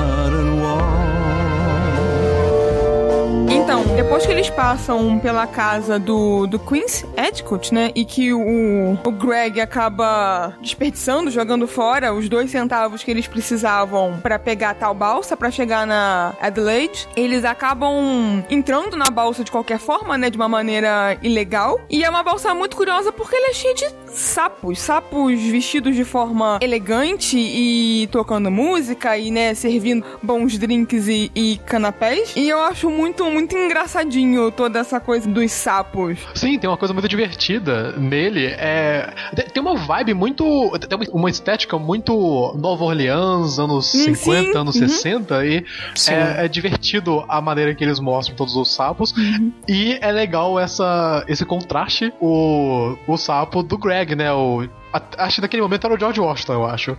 Eu nem lembro mais, é. acho que é George Washington porque eu lembro de Hamilton, sabe? Ah, ok. Faz, faz sentido. Faz todo sentido. É, Mas... é, George Washington porque ele faz uma, uma piadinha que tem um determinado momento no, no barco em que fica todo mundo alvoroçado porque eles estão sendo perseguidos, né? Estão ali como a Clarice falou ilegalmente. E aí o Greg faz uma piadinha dizendo que o, o rei ou o presidente está nu. Sim. Ah, isso, é, é. Porque é. George Washington. Porque ele de fato, né, estava nu. Exato. Que, como o Henrique estava falando, é, todos os sapos são muito elegantes e garbosos. E o, o sapo do Greg, que normalmente era o George Washington, né, não tem roupa. Então, e tem também muito uma, uma estética de. Tem umas ilustrações antigas, assim, de banda de sapos e tal. Sim. E tem muito essa pegada também. E Aí, no caso, né, o, o, episódio ele começa e a gente vê uma dança de humor, né? A Beatriz, ela tá um pouquinho cabisbaixa ali, meio que uhum. preocupada com a situação, porque a gente tá chegando pra Adelaide. E enquanto o Greg e o Vert, eles estão animadaços. Acho que é a primeira vez que a gente vê o Vert tão feliz, cantando Sim. e dançando com eles. E a gente meio que vê essa mudança toda pelo que vai acontecer nos próximos episódios, né? E a revelação que acontece no final desse episódio mesmo, né? De toda a questão de quem é a Adelaide e qual é a intenção real mesmo que a Beatriz tem de trazer esses dois irmãos para ela. É, a Beatriz, ela tá desde o começo do, do episódio muito, muito menos é, interessada em levar eles pra Adelaide do que ela parecia em todos os episódios anteriores, né? Que ela começa uhum. a hesitar, você dá para perceber pelo muito pouco de, de expressão facial que ela tem, ela basicamente tem só as sobrancelhas, né? Pra, pra contar com a expressão, para fazer expressões faciais. E ela, Sim, além do sorriso, né? além do sorriso. E ela fica, desde o primeiro momento do episódio, bastante tristonha, consternada, e, e isso é uma coisa, inclusive, que chama um pouco de atenção do Vert, porque ele tá começando a se entregar para entre aspas, pra magia, pra fantasia do lugar, e ela, pela primeira vez, começa a se comportar muito mais próxima do que, do que ele era, né? Sempre uhum. distanciada e tal. E é, eu acho que a gente já tem. A gente tem alguns, algumas dicas nos episódios anteriores de que as intenções dela não, não, não eram exa exatamente aquelas que ela tava verbalizando, mas aqui, já, logo no começo, já ficou muito claro para mim que ela estava conduzindo eles para uma caminhada que é, não era de libertação, né? E então, é, enquanto eles estão dançando e cantando sobre chegar em Adelaide, chegam os sapos guardas e descobrem que eles estão lá ilegalmente. E aí rola uhum. todo um momento de perseguição, que eles começam a fugir um pro lado pro outro, uma coisa bem. Aquela coisa cômica, engraçadinha de entra num lugar, se Sim. esconde aqui, né? E no meio disso tudo, eles vão dentro de um quartinho e saem um empilhado no outro, no meio de um casaco e com um sapo lá em cima para ele poder ser o cantor, né? Pra ele poder. Exato, e com o Greg com a cabeça num, num tambor, né? Um tamborzinho um tamborzinho na, na cara e toda hora que ele bate ele fica ai! é muito ai. fofo. É, é, muito engraçado. Acho que é um dos momentos mais engraçados, assim, do, da série toda. e o desenho é, é muito bonitinho, porque fica os bobo, dois olhos. É, exato. É tão bobo e bonitinho que me cativa muito, assim. E aí é isso, a gente vê pela primeira vez também o Vert tocando, né? Isso, né? Porque o, o fagotista, ele tropeça milhares de vezes até cair do barco. e o Vert, né, ele é meio que induzido a pegar o fagote, porque é parecido, entre aspas, com o clarinete, né? E a gente já né, sabe que ele sabe tocar o clarinete. E ele, né, tipo, dá a cara ali e, e começa a tocar como se fosse realmente profissional. E todo mundo começa a curtir de verdade. Exato. Todo mundo começa e a dançar. E o Sapo também, ele canta muito bem, né? Sim, que, assim, é uma das melhores músicas, assim. É uma das minhas favoritas. A voz do Sapo é excelente. E não é a música tema, né? Mas ele fala sobre, né, ir além do, do muro de jardim. Sim, é, é, é quase como se fosse mesmo uma música tema, apesar de não ser exatamente. Né? E no meio disso tudo, é, tem um momento que o sapo, né, ele acaba é, ficando muito animado e ele se levanta e aí o casaco cai e os guardas descobrem que, na verdade, são realmente, né, o, o Greg, o Vert e a Beatriz que estão lá dentro dele. Só que todo mundo meio que leva na boa, né, porque, pô, tá fazendo um bom trabalho, tá divertido, então eles acabam exato, aceitando, é. né? Exato, exato. E aí eles desembarcam no lugar onde exatamente, não sei se era exatamente onde o barco ia parar finalmente ou se é só uma pausa, acho que é realmente no destino final. E né, eles têm um momento todo de confraternização, digamos assim, os sapos meio que vão dormir na lama e tal, e eles aproveitam para dormir também, apesar de, né, do Vertis, como sempre, meio arredio. E é aí que no meio da noite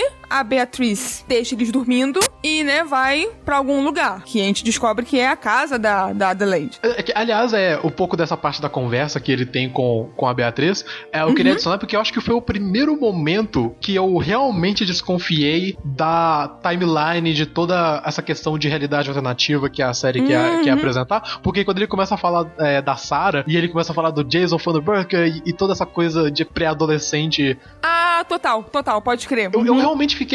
Pera, isso não é uma. É tipo, isso não é uma coisa é que, sei lá, na, na América do século 20 não existe, sabe? Tipo, é uma, é uma preocupação muito contemporânea. Uhum. Então eu fiquei, sim, sim. pera, tem algo aí. Tipo, é, essa coisa tá começando a, a, me deixar um pouco mais desconfiado. E depois, quando eu assisti é, pela segunda vez, é que eu percebi que teve vários momentos que a série ele salpica ali essas uhum. coisas ali de falar que não é, não é uma realidade diferente mesmo que, que, que o Vert e o Greg estão. É, não, foi bom você falar porque eu acho também que da primeira vez que eu vi, esse foi o momento chave e, e os anteriores anteriores, eles são sempre muito sutis, assim, mas acho que realmente eu também, quando eu vi da primeira vez, eu pensei, ué, mas isso parece uma coisa muito adolescente de hoje, sabe? Eu, eu acho que essa coisa da, da temporalidade, né, que fica muito claro tanto em elementos do cenário quanto em coisas que eles estão falando, eu acho que é, serve muito para esse propósito meio de que contar é, como é, são os contos de fada e como são as fábulas uma história que serve para todo mundo, porque na verdade ela tá efetivamente contando algo que é, entre aspas, da natureza humana, né? E eu acho que aqui, até esse momento, pelo menos para mim, não tinha ficado muito claro. Assim, tá claro que eles estão fazendo uma caminhada, entre aspas, épica, né? Uma, uma coisa mesmo de transformação do herói e de mudança, mas não tava exatamente claro qual era essa mudança. Para mim, pelo menos até aqui, não tava muito claro qual era esse caminho que eles estavam percorrendo, qual era essa coisa tão essencial da vida humana, da, das emoções que a, a série estava tentando tocar. Por isso até aqui ficava um pouco confuso porque que é que ele estava explorando uhum. tanto é, elementos temporais, sendo que ele não está tentando marcar um tempo, né? Nesse episódio, para mim, isso eu acho que eu entendi qual era mais a intenção dele, porque é, esse tipo de, de estética que ele está explorando aqui, essa do Mississippi, né, dos barcos a vapor, do jazz, como eu falei anteriormente, dessa coisa meio Nova Orleans, do sul dos Estados Unidos, é muito familiar. É tudo muito familiar para mim. É tudo que eu já vi em outros lugares. É uma época que eu gosto muito de ler e ver sobre. E eu acho que ele traz essa familiaridade da mesma forma que ele traz a familiaridade dos contos de fada. Eu, particularmente, acho que não é no intuito ficar brincando com isso. Não é essa atualização que tá tão comum hoje em dia, como acontece, por exemplo, em Once Upon a Time, em Fábulas, por exemplo, que é essa atualização dos contos de fada, né? De contar a mesma história que é contada há tanto tempo, mas agora com uma modernidade, de trazer pro nosso tempo. Eu acho que ele tá tentando fazer exatamente o oposto. É, de duas formas, né? Tanto contar uma história nova, utilizando esses elementos que são tão familiares pra gente, e eu acho que é aí que traz o estranhamento, que traz o desconforto, sabe? Porque quando a Clarice sugeriu o Over the Garden Wall, ela falou assim: ah, vamos aproveitar que é outubro, Halloween, e vamos assistir o Over the Garden Wall. Então, para mim, desde o princípio, eu fui esperando uma série de terror. E assim, ela tem esses elementos, mas ela nunca é exatamente uma série de terror. Ela nunca é exatamente uhum, uma série de causar medo. Ela, ela brinca com a aproximação disso, mas depois ela quebra. E eu acho que o que traz essa aproximação é exatamente o fato de que ele tá usando elementos que não são muito codificados como de terror, né? Ou então porque ele tá pegando uma coisa que é muito familiar. Isso é uma coisa típica de terror, principalmente de terror psicológico, que é esse movimento de pegar algo que é muito comum, muito familiar, que você já tá completamente naturalizado e colocar ele de uma maneira distorcida para que aquilo te cause um incômodo, para que te cause um desconforto. Sim. E eu acho que é isso que ele faz aqui. Quando ele traz todos esses elementos de tempo que não estão bem localizados, porque tem tempos diferentes acontecendo, como foi, por exemplo, no episódio passado, né? Na casa do Quincy e da mulher lá, que eu esqueci o nome agora. É, a casa dele é uma casa claramente inglesa. A casa dela é francesa rococó. Então, claramente assim, não são, não é ao mesmo tempo. Ele tá sempre jogando esses elementos de temporalidade sempre muito deslocados. Mesmo que você tenha uma informação que pareça muito pacífica, é aquilo, é o interior, uma área rural dos Estados Unidos na época da, sei lá, da, da colonização. Ele sempre joga um elemento narrativo ou um elemento da animação que deixa esse cômodo, né? A gente tá, ah, OK, já entendi o que tá acontecendo Ele sempre balança um pouco isso. Uhum. Sim, ele, ele faz isso muito bem, né? Ele, ele consegue encaixar e balancear todos esses momentos e deixar a gente num lugar bem mais confortável. Então, todo momento que rola aquela coisa de, pera, isso tá me deixando muito diferente do que tá acontecendo, ele coloca alguma coisa para deixar a gente mais. É, não vou dizer calmo, mas é, ele consegue deixar a gente mais fácil de se relacionar Uhum. com a obra. Sim, minha memória também com, com Halloween, além do óbvio momento, né, que vai acontecer futuramente, é, é muito dessa coisa de lembrar folclore, sabe? Folclore de, de maneira geral, sabe? E contos, histórias, que é, é algo que eu relaciono muito com, com Halloween, sabe? A- Sim. além, é claro, de como a Pô tava comentando, do também óbvio da atmosfera, que não é exatamente assustadora, mas, né, é um pouco desconhecida e coça um pouco, assim, atrás da sua cabeça, sem você saber exatamente o que é. Sei não, é, tem um, acho que o melhor exemplo é esse mesmo episódio que a gente tá falando, porque ele coloca toda essa questão de familiaridade que a Pam mencionou, e quando a gente chega pra última parte do episódio, quando a Beatriz vai até a casa da Adelaide do Pasto, vira uma questão de terror, né? Porque ela tá barganhando com a Adelaide, e a Adelaide quer servos, crianças, pra poder começar a trabalhar pra ela e tal, e tem toda a questão da tesoura pra poder cortar as asas do pássaro para elas voltarem a serem normais, o que eu acho completamente horrível a ideia de cortar Sim, uma asa sim. de um pássaro. Sim. E no momento que, quando eles estão até lá, né, e aí o, o Vert e o Greg, eles acordam, percebem que a Beatriz foi pra uma direção e vão até lá e encontram o que tá acontecendo, e aí eles são presos, né, pelas cordas de novelo, e aí nesse momento a Beatriz, ela abre a janela, e aí a Adelaide, ela literalmente derrete. É. é muito grotesco. Não, e tipo, tem toda a coisa, exato, toda a coisa anterior dela ter medo dela sempre falar, ah, fecha, quando a Beatriz chega pela chaminé, ela fala, ah, fecha a chaminé, porque não pode entrar o ar exterior ou coisa assim, senão ela já bota um, um medo sobre o mundo exterior à, à casa dela até esse momento que, né, ela acaba respirando o ar e se desfazendo horrivelmente. E nesse momento, né, a Bert e Greg eles acabam fugindo, né? A, a Beatriz ela fica encarregada de ver o que tá acontecendo com a Adelaide e ela perde a chance de encontrar com os dois enquanto os dois fogem completamente com raiva e ensandecidos, Exato. né? Pela... Totalmente decepcionados porque até aquele momento eles foram enganados, né? Por mais que a Beatriz tenha ido até a Adelaide pra tentar contornar ou encontrar uma outra solução que não levá-los até lá, porque ela também já tava apegada e era amiga deles, o que eles entendem era exatamente o que era até aquele momento, que era ela tentando É, enganá-los. eu acho também que é muito importante a gente ficar, para mim pelo menos ficou, é guardar na, na memória essa imagem que acontece dentro da cabana da Adelaide, que é essa imagem deles presos no, no novelo de lã e de como ela, né, na verdade ela tece a casa dela todo com esse novelo. Quando eles chegam lá, esses novelos já estão, essa armadilha já tá pronta e, e prende eles lá. Eu acho que é uma coisa que se relaciona muito com o que o Henrique falou há pouco tempo atrás, dessa coisa dos personagens secundários, dos personagens que eles conhecem estarem empacados. É, e eu acho que também se relaciona muito com o que vai acontecer, principalmente com o Vert no- nos próximos é, episódios, né? Quando a gente, pelo menos pra mim, volto a dizer, quando eu finalmente vi a jornada do Vert. Que aqui pra mim ainda tava muito. Tá, eles estão tentando ir pra casa e a gente tá vendo uma, uma história procedural, né? De um caso por semana. O caso do monstro da semana. É, mas daqui pra frente a gente vai ver que na verdade tem uma narrativa mais, mais profunda mesmo acontecendo. Sim, sim. É, é, é a partir desse episódio que as coisas começam realmente a engatar e a ser mostrado o que Sim. está acontecendo no desconhecido e na jornada deles. Tem um- a questão do sapo, né? O sapo ficou e o sapo voltou, não tem negócio aí? É, tem- é, o, o negócio do sapo é que os outros sapos do, do barco, eles dão um contrato de gravadora pra ele durante quando o Vert e Greg e a Beatriz estão lá ainda na lama. Merecidíssimo, o no- contrato merecidíssimo. Não Eu é? acho que foi realmente uma excelente contratação. e demorou. Demorou até, né? Um talento É, esse é o primeiro momento em que a gente aí. percebe que o sapo, na verdade, é o narrador, né? Verdade, né? Sério, eu acho que eu tinha percebido, tipo, porque logo, eu não sei, porque logo no início, quando começa, quando começa a tocar no piano, que tem aquela abertura, logo depois Ah. quando aparece os dois, né, o Vert e o Greg, ele tá segurando um sapo, então pra mim eu pensei, porra, é o sapo que tava cantando. Não sei, eu acho que eu nu- nunca imaginei que fosse outro, e depois eu pensei, ah, não, é o mesmo. Sei, eu, eu acho que eu fiquei um pouquinho ainda em cima do muro. Eu acho que nesse episódio que eu fiquei tipo, ah, não, ok, é isso mesmo, assim. Acho que me confirmou um pouquinho mais. Mas é. E, e no final, final, o, o, o, sapo ele acaba desistindo do contrato, né? Ele acaba voltando pro Greg e pro Vert. E eles andam de volta, né? Pro desconhecido e adentram cada vez mais pela floresta. Sim. Exato.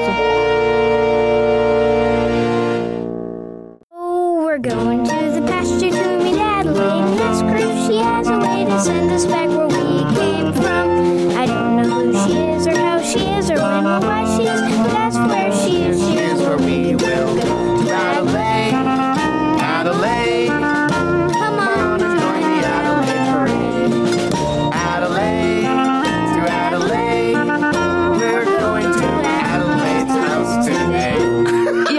adentram e encontram outra casa com uma garota varrendo o chão, fazendo os afazeres domésticos, né? Uma garota muito doce, muito educada e simpática, só que ela, né, avisa eles, olha, cuidado que a tia Sussurra, Anti-Whispers, vai voltar e né, ela não gosta de visita, ela não gosta de ser incomodada. Bem também aquela narrativa de, né, da menina que é uma serva ou que trabalha pra uma bruxa que é aparentemente má e assustadora. É, e, e vale lembrar, né, que eles chegam até essa casa porque eles estão andando no meio da floresta e eles encontram uma árvore caída no chão com marcas de machado e o lenhador aparece pra poder tentar avisar mais uma vez sobre a besta. Só que, Uhum. né, a, a mente do Vert e do Greg já estão ali completamente fechadas. Pra eles, o lenhador é o vilão. E mesmo ele gritando cuidado com a besta enquanto eles fogem, e a gente tem a aparição da besta depois de alguns episódios que não tinha aparecido, chamando o lenhador pra chincha, né? Querendo trocar ideia com ele sobre Uhum. o que vai acontecer, que, né, acaba acontecendo nos próximos episódios. Então, enquanto, né, eles eles estão falando com a menina, né, que eu esqueci de falar o nome dela, é Lorna, que é um nome que deve ter algum, alguma também.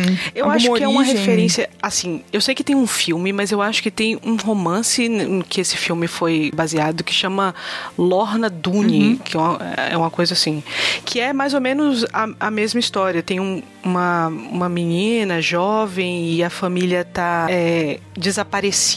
Eu não sei se a família dela tá desaparecida ou se a família dela tá morta. É uma dessas coisas. E ela se apaixona por um, um rapaz jovem que meio que vem nessa mesma, nessa mesma pegada que o Vert tá meio que representando aí, que é o salvador que vai tirar ela dessa condição e tal. Uhum. Mas aí, enquanto, né, eles estão se apresentando e ela tá falando sobre, né, quem é ela, o que ela faz ali, cuidado com a minha tia que vai aparecer a qualquer momento, a tia, né, aparece e aí eles se escondem num barril de tartarugas pretos que mais Olha uma vez aparecem aí. E, né, e a gente meio que já tinha comentado o, o quanto fica meio implícito, não sei, que as tartarugas negras simbolizam o mal, ou, né, a própria besta, ou, né, ou algum rastro maléfico. E, assim, é, da primeira vez também que eu vi, quando eu bati o olho na tia Sussurro, a primeira coisa que eu lembrei foi a viagem de Shihiro. Não, não sei se vocês também tiveram essa, essa impressão, sabe? Sobre a, o Baba, né? Que também é uma. Assim, elas são muito parecidas, o,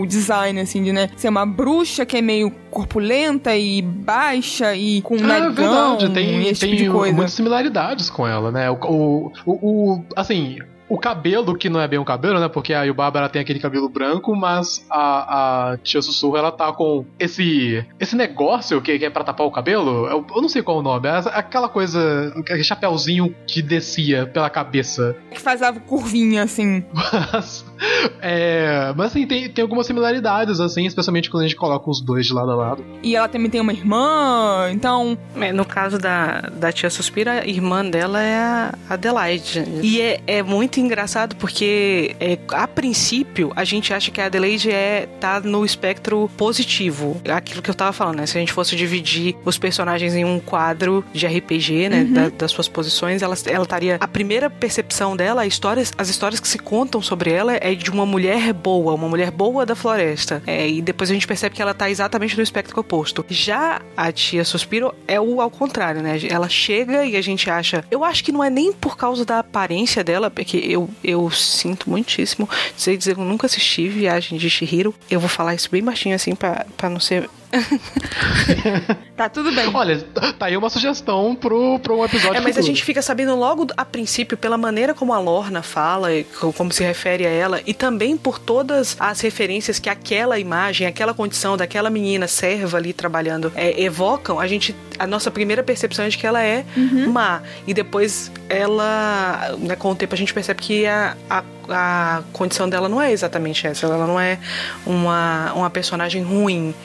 É, o, o que ela tem de ruim é aquilo, é como eu disse, né? Da natureza humana mesmo, porque ela fica muito sentida com a possibilidade da Lorna ir embora e deixar ela sozinha. Mas Exato. a imagem dela mesmo, assim, é, é como eu disse antes, eu não entendo nada de desenho, nada de animação, mas os olhos grandes sempre me pareceram coisas que, é, que se referem a personagens bons. Tem uma coisa de, de uma bondade que se passa pelo olho grande, que parece inocente. Eu lembro muito, por exemplo, do o gato do Shrek, quando ele quer alguma coisa e ele cresce os olhões, os olhões assim. Mas o nariz de saco. Exato. Esse nariz de saco roxo ainda por Aí cima. o nariz de saco entrega. Fala assim, não, é má. Nariz de saco é má.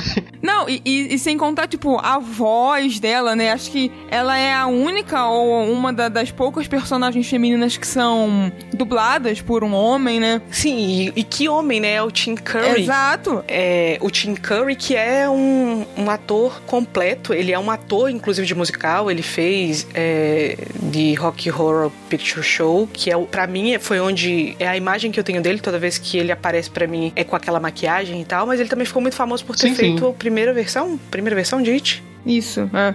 Bem, é. E uma coisa da própria personagem é que o diálogo dela com a, a sobrinha dela, ou até então a sobrinha dela, é extremamente aterrador, né? É uma coisa bem de ameaças, né? E ela tá tipo, ah, eu estou sentindo cheiro de, de, de- de crianças aqui, ah, comer elas, e tem toda aquela coisa de não, você tem que trabalhar é pro seu próprio bem, e tá com aquele sino que, né, aparece né, do, do decorrer do episódio. Então, esse episódio ele faz muito de mostrar como que as aparências enganam e como que ela, até o momento, é a vilã do, do- da situação toda. Exato, é porque assim, tipo, na abertura aparece a Lorna num. Tipo, num calabouço com ossos e tal. E você fica, epa, eu já vi que tem osso mesmo, então, e ela tá falando de comer osso é porque o bagulho é sério. Eu acho também que esse é o primeiro episódio que, de maneira muito, muito didática, o Patrick McHale é capaz de mostrar essa vontade dele de trazer uma determinada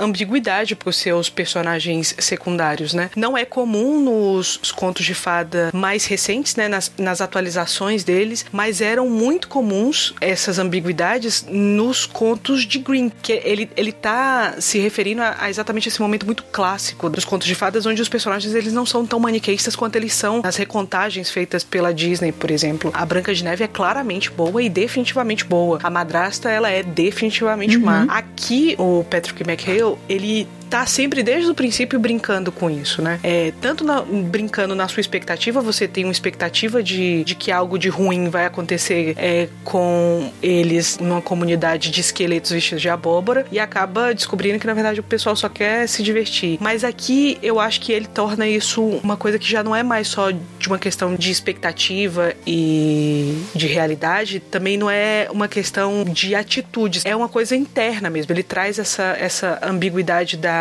da natureza dos personagens secundários é, para a própria subjetividade deles. A Lorna, ela não é nem aquela jovem inocente que tá em perigo, que tá precisando de ajuda e de um, um jovem num, num cavalo branco para vir salvá-la. E a tia também, ela não é esse poço de maldade. E mesmo quando você descobre que ela não é a, a parte negativa da coisa, ela não é a, a, a besta da coisa, ela não é a comedora de ossos nem nada do tipo, você também fica sabendo que ela também tem uma ambiguidade significativa da, da personalidade dela mesmo. Exato. Porque o, o que acontece seguinte a isso é que, né, a, a tia Sussurros acaba descobrindo que o Greg e o Vert estão escondidos. Mas assim, eles meio que acabam ficando ali de boa, sabe? É, o Butch ele conversa com a Lorna e ele faz um acordo com ela, né? De, ah, não, vamos então limpar a casa juntos pra poder terminar o mais rápido possível e vazar. E tem até um momento meio de flerte ali entre os dois, né? Que é muito bonitinho, é muito fofo. Exato, eles começam a cantar a musiquinha. E o Greg, ele fica um pouquinho com ciúmes, né? Ele até fala, tipo, tem algo acontecendo aqui, eu não sei o que é. Enquanto os dois estão lá limpando. É, ainda mais que ele é super criancinha, assim, ele não faz a menor ideia. E aí o, o sapo, que eu acho que ainda tá como George Washington, não lembro exatamente o nome dele nesse episódio, mas ele vai pulando pelas escadas e aí ele chega até lá em cima e o Greg acaba acordando a tia Sussurro e aí a tia Sussurro chega já querendo atacar e o Vert, pensando que a Lorna é uma pessoa do bem, ele leva ela pra um quarto onde que tem várias Exato. ossadas, né? E assim, esqueci de dizer que a, a tia Sussurra, ela controla a Lorna através Sim. de um sino. O sapo, quando subiu até o quarto da tia Sussurro, acabou engolindo esse sino. E nisso também que a tia Sussurro fica desesperada porque ela precisa do sino pra controlar a Lorna. E até o momento por questões, assim, maléficas, né? Pra ter a Lorna como sua serva. Nessa fuga que eles se trancam no quarto com a Lorna, é que eles descobrem a, a verdade, que essa ambiguidade que a Pan tava falando vem à tona, de que a Lorna, na verdade, estava possuída por um espírito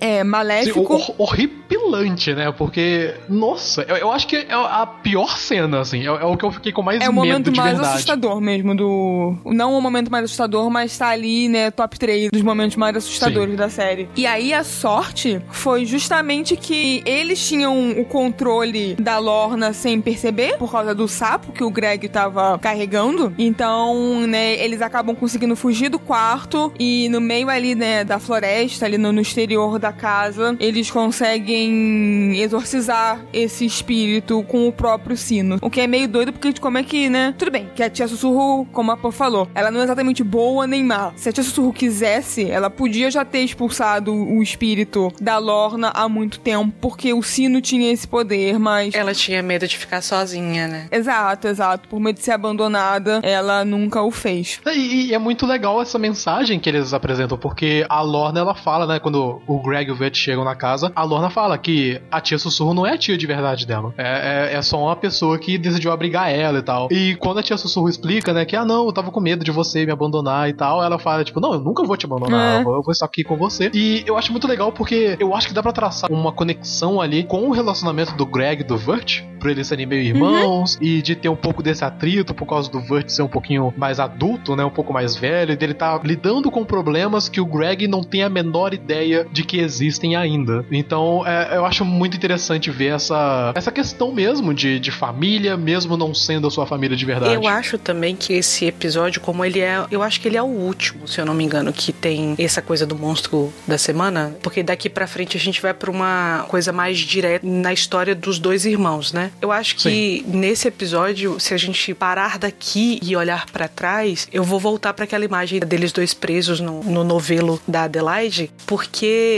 no final das contas, é, o que o- os meninos conseguem atravessando essa floresta e encontrando essas pessoas é tirar todas elas de um estado de repetição, né? É, todas elas não, né? A maioria delas que estão presas no mesmo no mesmo ciclo. Eles estão a- os personagens secundários estão sempre presos numa mesma condição, sempre presos numa mesma numa mesma repetição de padrões e de comportamentos ou de, de simplesmente se colocarem numa posição de indefinição em relação à vida, sabe? Eles têm medo de arriscar em, algum, em alguns casos, como por exemplo o caso do Quincy. Ele tem medo de descobrir exatamente o que é que está acontecendo porque ele tem medo de estar doente, de estar com a, a mente em declínio. No caso da tia Sussurro, ela tinha medo de libertar a Lorna e viver uma vida solitária. Com a passagem dos irmãos, ela acaba vivendo uma vida mais feliz com a Lorna, né? Ela, a menina escolhe ficar, é uma, uma escolha deliberada, não é uma imposição, uma necessidade.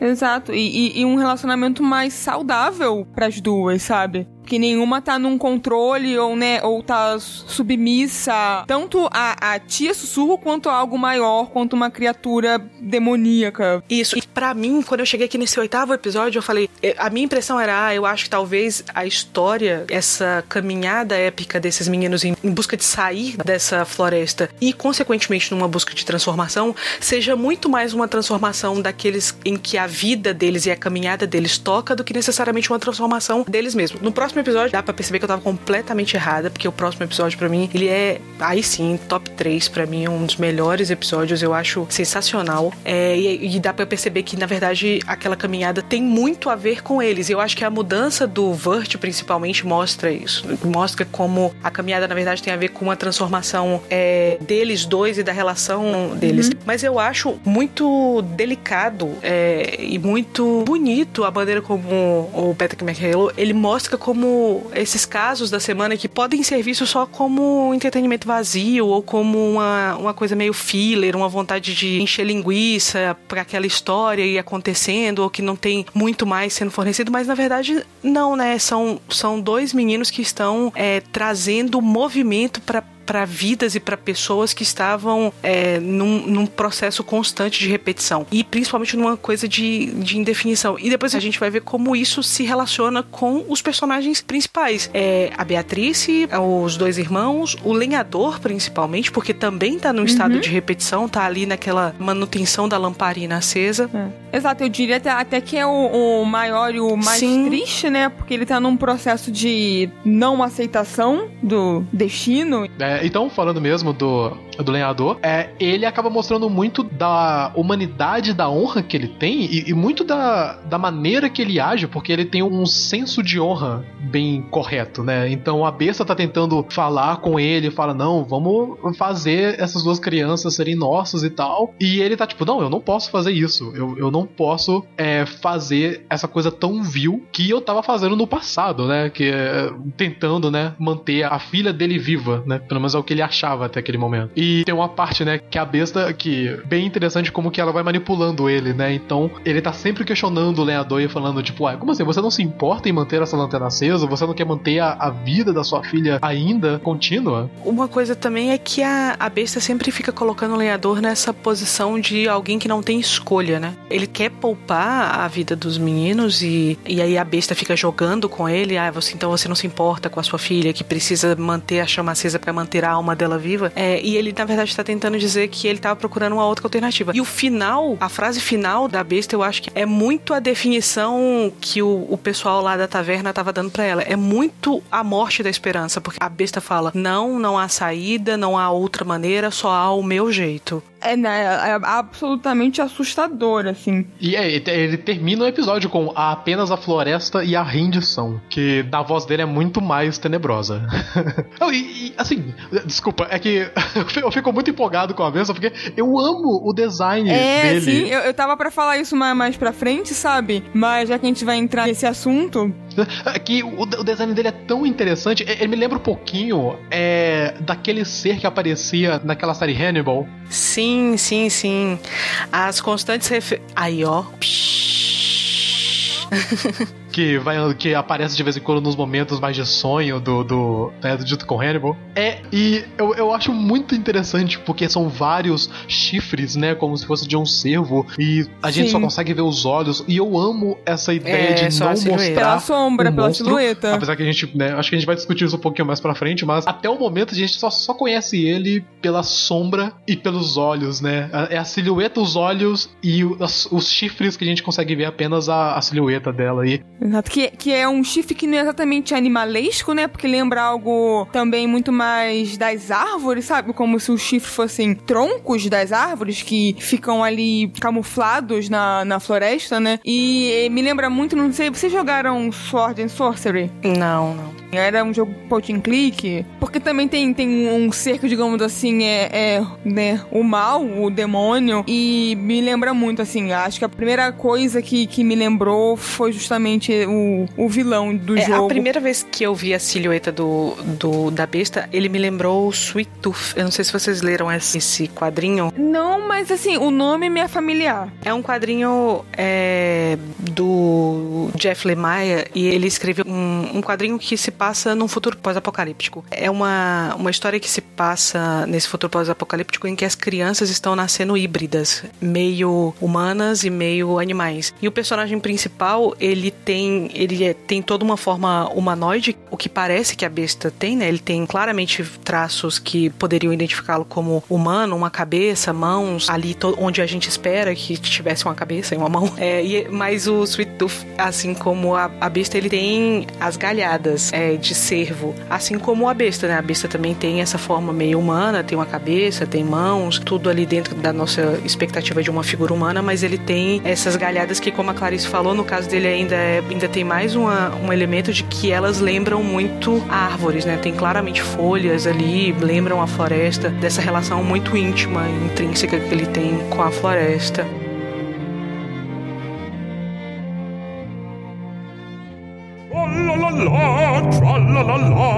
Drop the wood to light the fire. Tis it much that I require. When the fog of life surrounds you, when you think you've lost your way, come with me and join the forest, come with me and join the flame. Tra-la-la-la, tra-la-la-la, youth is such a fragile thing. Tra-la-la-la, tra-la-la-la, a fragile thing is what it is. E como vocês estavam mencionando, no final desse episódio ele evoca muito a, a questão da morte, da esperança, né? A simbologia toda que representa a besta. E é meio que assim que começa o próximo episódio, com o Vert ele completamente desesperançoso, porque eles estão cada vez mais perdidos e porque a Beatrice enganou eles e ele ainda tá magoado com isso. E todo o fato deles estarem cada vez mais perdidos simboliza muito isso, né? Eles estão cada vez mais sendo engolidos pelo desconhecido e pela falta de perspectiva pro futuro. E aí nisso eles resolvem parar ao pé de, uma árvore, né, Pra dormir, pra descansar. E assim, o clima tá diferente do que a gente viu anteriormente, tá mais frio, aquele branco da neve e de estar perdido num ambiente onde você não sabe nem onde começa e onde termina, de branco. Sim, e... né? É, é tudo um, um clima meio lúgubre, né? Aquela coisa Exato, super é. desesperançosa. A, a- a única coisa que brilha ali é o Greg, mas porque ele é novo, né? Ele não tá entendendo a, a realidade que tá acontecendo ali, né? Ele não entende a, gravidade da situação. E o Vert, ele. Até Isso, então. e, e- e o Vert, ele tá completamente destruído, né? Ele tá acabado por dentro. Exato, entregue já. Ele, ele para ele, sabe, é, levantou os braços, Jesus me Já leva. deu pra ele.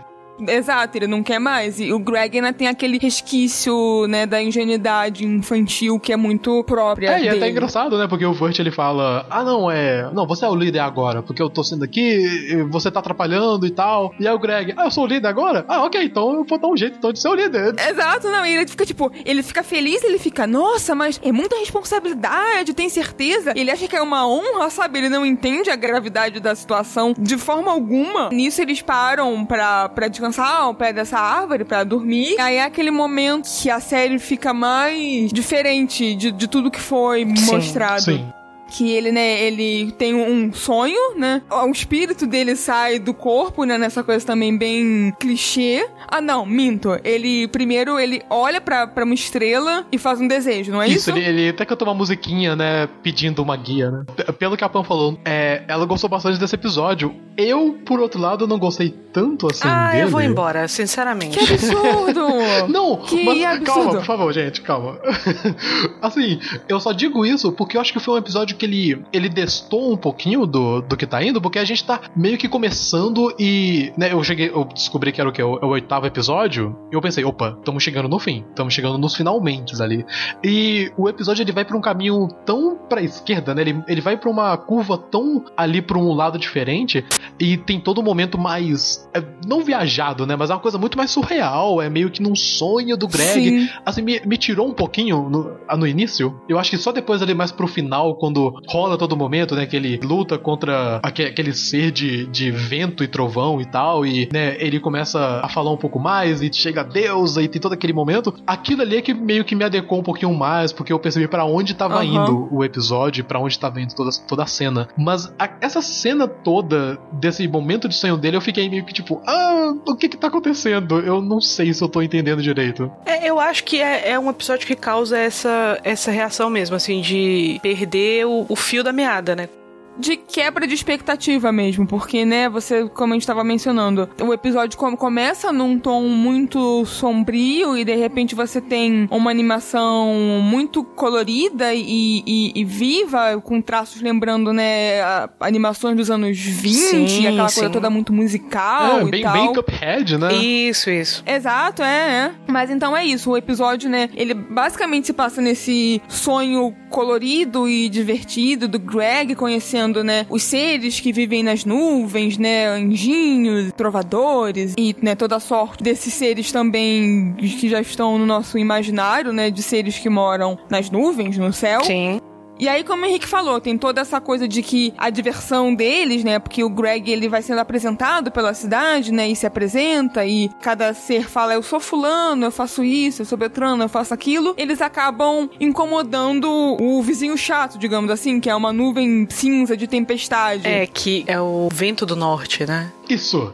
Isso. É o vento do norte e a rainha das nuvens. Isso. O Vento Isso, do é. Norte é um, um personagem super comum em fábulas e contos de fada americanos, eu não sei, no, na, na Europa deve ser comum também. Mas ele não, ele não faz o menor sentido pra gente, né? Porque a gente, obviamente, não tem essa, essa representação de algo como que traz esse frio, que traz esse inverno. Em fábulas, ele tá lá, né? Fortão. É, ele, ele é sempre representado como é, uma figura de muito poder, de muito prestígio, de muita importância, mas sempre com esse temperamento que, pra mim, que não tenho essa, essa referência, não conheço as histórias do Vento do Norte, sempre me pareceu uma coisa meio Zeus, sabe? Sempre muito nervoso. Uhum, pode crer. Então, né, o vento do norte é incomodado e o Greg e todos os serizinhos tentam, né, fugir dele. E é aí que ele encontra com a fada das nuvens, não é? Isso. É, se não me engano, o vento do norte corre atrás dele, aí tem toda aquela cena de- deles correndo um atrás do outro, e aí eles entram dentro de uma casa e o Greg ele coloca o vento do norte dentro de uma garrafinha. Isso. né? Ele, ele Isso, coloca o é. trovão dentro. Ele derrota o, o vento do norte. E, e aí chega a rainha das nuvens, né? Pra poder é, parabenizar ele e, e falar que tá muito feliz por ter salvado, né, o lugar. Isso. E aí ela, ela faz o gesto que remete imediatamente ao gesto da Beatrice, quando o Greg salva a Beatrice dos arbustos. Aqui a rainha das nuvens agradece o Greg por ter salvado a cidade dela, né? E aí ela garante a ele aquilo que ele esperava da Beatrice lá atrás: um desejo. É verdade. O Greg fala que ele quer levar o irmão, ele e o irmão pra casa, né? E aí, velho, é o melhor momento pra mim do. Da é, série. porque assim, eu, eu, eu não tava pronta pra isso. Eu não tava pronta pra, pra rainha das nuvens responder que não seria possível porque o Vert, ele já tinha sido consumido pela floresta, consumido pela besta, consumido pelo, consumido pelo sentimento que impede ele de ir embora, impede ele de avançar, impede ele de, de sair dali. É, e aquela imagem dele dormindo no meio da floresta e a, a rainha falando como ele tava muito longe pra ser alcançado, né? Já tava, o sentimento dele já tinha ido embora é, demais pra que ele tivesse qualquer tipo de salvação. Me, me pegou muito desprevenida, eu me vi genuinamente emocionada no episódio. Ah, É. mas é bem emocionante mesmo, porque, se não me engano, ele tá até já realmente. Já tem galhos e, e folhas, né? Subindo pelo corpo dele, enquanto ele treme de frio, dormindo. E como você falou, totalmente desolado e, e né, entregue à, à É, e desesperança. nesse momento a neve já tá caindo, já tá começando, né, a criar um- uma camada de, de neve e gelo no lago, né, que acaba Uhum. rolando mais pro final do episódio. Mas realmente, é, eu, eu acho que talvez seja até por isso que a boa parte do episódio foi é, passado num lugar super feliz e animado e colorido. Talvez seja até pra poder diminuir um pouco o golpe sentimental que eles estavam querendo dar na gente pra Sim, essa cena é. final. Uhum. Porque a cena final é realmente é, é muito séria. É, até o momento ali a gente tá achando que os dois estarão juntos pra sempre, mas parece que o Greg percebe isso e ele fala: Não, eu vou me sacrificar então por, por essa situação, né?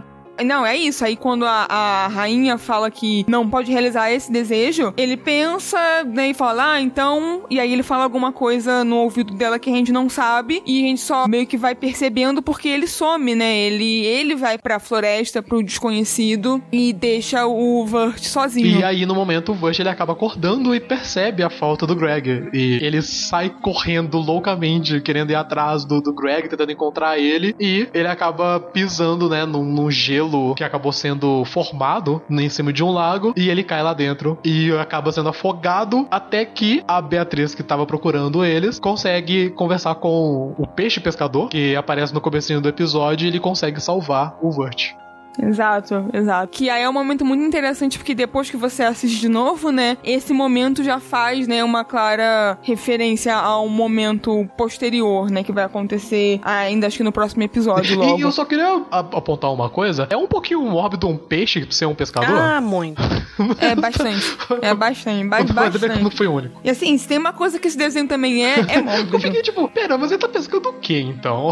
ele é um peixe. Eu acho que é a partir desse episódio que o desenho ganha mais alguns graus de gravidade, porque antes, nos episódios anteriores, me parecia que tudo aquilo de pesado, de difícil, que as, as personagens estavam vivendo, era rapidamente resolvido, era rapidamente amarrado, era rapidamente substituído por um sentimento de, de mais felicidade, de mais frescor. É, e aqui não, aqui eu acho que é o primeiro momento em que tudo fica muito mais sombrio, mais grave, mais pesado. E eu, eu acho que é o primeiro momento em que eu comecei na série a me sentir verdadeiramente preocupada com o destino deles, porque me, me pareceu que sempre, a qualquer momento que eles virassem uma esquina, ou passassem de uma próxima árvore, eles iam encontrar a saída dali, o retorno pra casa, da maneira mais inocente, pueril e ridícula possível, sabe? Eu imaginei algo do tipo, ah, daqui a pouco vai ter uma tomada aérea e a gente vai perceber que essa imensa floresta, na verdade, é um pequeno bosque ou é um parquezinho. Porque a série tá sempre brincando com essa expectativa, né? Então eu tava pronta pra ter uma resolução das mais fáceis possível. E aqui não. Aqui eu comecei a perceber que a história era muito mais profunda, as coisas que estavam em risco eram muito mais profundas. E daqui pra frente é muito descaralhamento pra três episódios, sinceramente.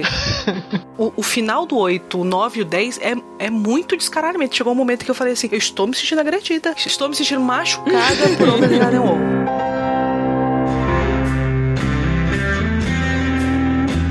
E aí então nós vamos para o próximo episódio, que é o penúltimo de todos. Ele já começa, você fica. Hein? Ué.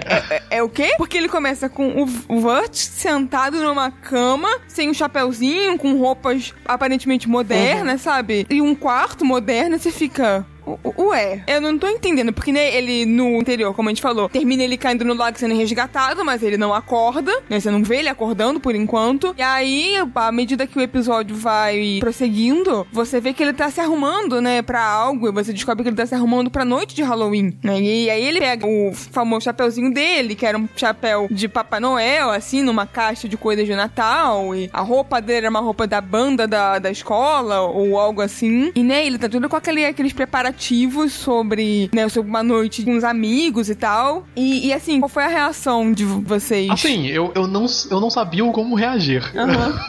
Porque eu realmente não tinha a menor ideia. Até naquele momento que ele tava falando sobre a Sarah, lá no episódio dos sapos e tal, eu ainda não tinha a ideia de que a série ia ter esse lado contemporâneo, de começar a colocar essa ideia moderna. E aí, quando começou, eu fiquei tipo, não, pera, tá acontecendo, isso não faz sentido. E aí, quando vai rolando todo momento, que ele tá, né, colocando as coisas de Halloween e tem a fita da Sarah, aí foi meio que assimilando mais pra mim, eu falei, ah, ok, agora sim, tipo, o meu interesse que tava, sei lá, 80% foi pra 110.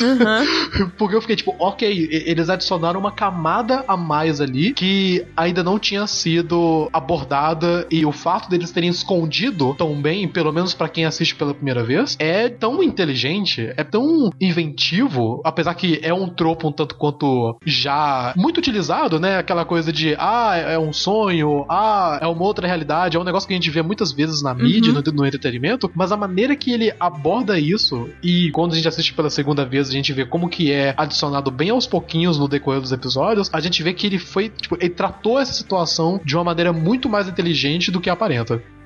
É, eu também fiquei muito mais envolvida com a série, mas quer dizer, eu já tava muito mais envolvida no final do episódio passado, mas eu também não estava esperando que nessa altura, a gente sabe que a série tem 10 episódios, a gente tá aqui no nono, eu não esperava que nessa altura a gente fosse ter um episódio prequel. E eu acho que a maneira como ele foi sendo construído, porque ao longo da série ele, ele vai dando um- uma série de dicas, né? Ele vai dando uma série de informações de como é que eles chegaram até aqui, que tem o primeiro estranhamento, que, né, ele tá ali num outro contexto, e quando ele aparece naquele contexto, eu achei que tudo tinha ido pro saco. Porque no episódio anterior, o Greg deixa o irmão dele lá na floresta tentando resolver a situação sozinha. Então, quando aparece o Vert lá dentro do quarto dele, claramente estressado, incomodado, pensando em alguma coisa, eu falei: pronto, ele conseguiu sair da floresta e o irmão dele ficou lá. Mas depois você vai vendo na hora que ele vai se vestindo que na verdade é uma coisa que tá acontecendo antes de tudo. E eu achei que não ia ter muito valor. Eu achei, porra, mas agora a gente já sabe mais ou menos o que, que aconteceu. A gente sabe que eles se perderam por causa de alguma bobagem que o Greg tava interessado. Bobagem não, porque tudo que o Greg faz é importante. Os mínimos detalhes, absolutamente tudo. Concordo plenamente.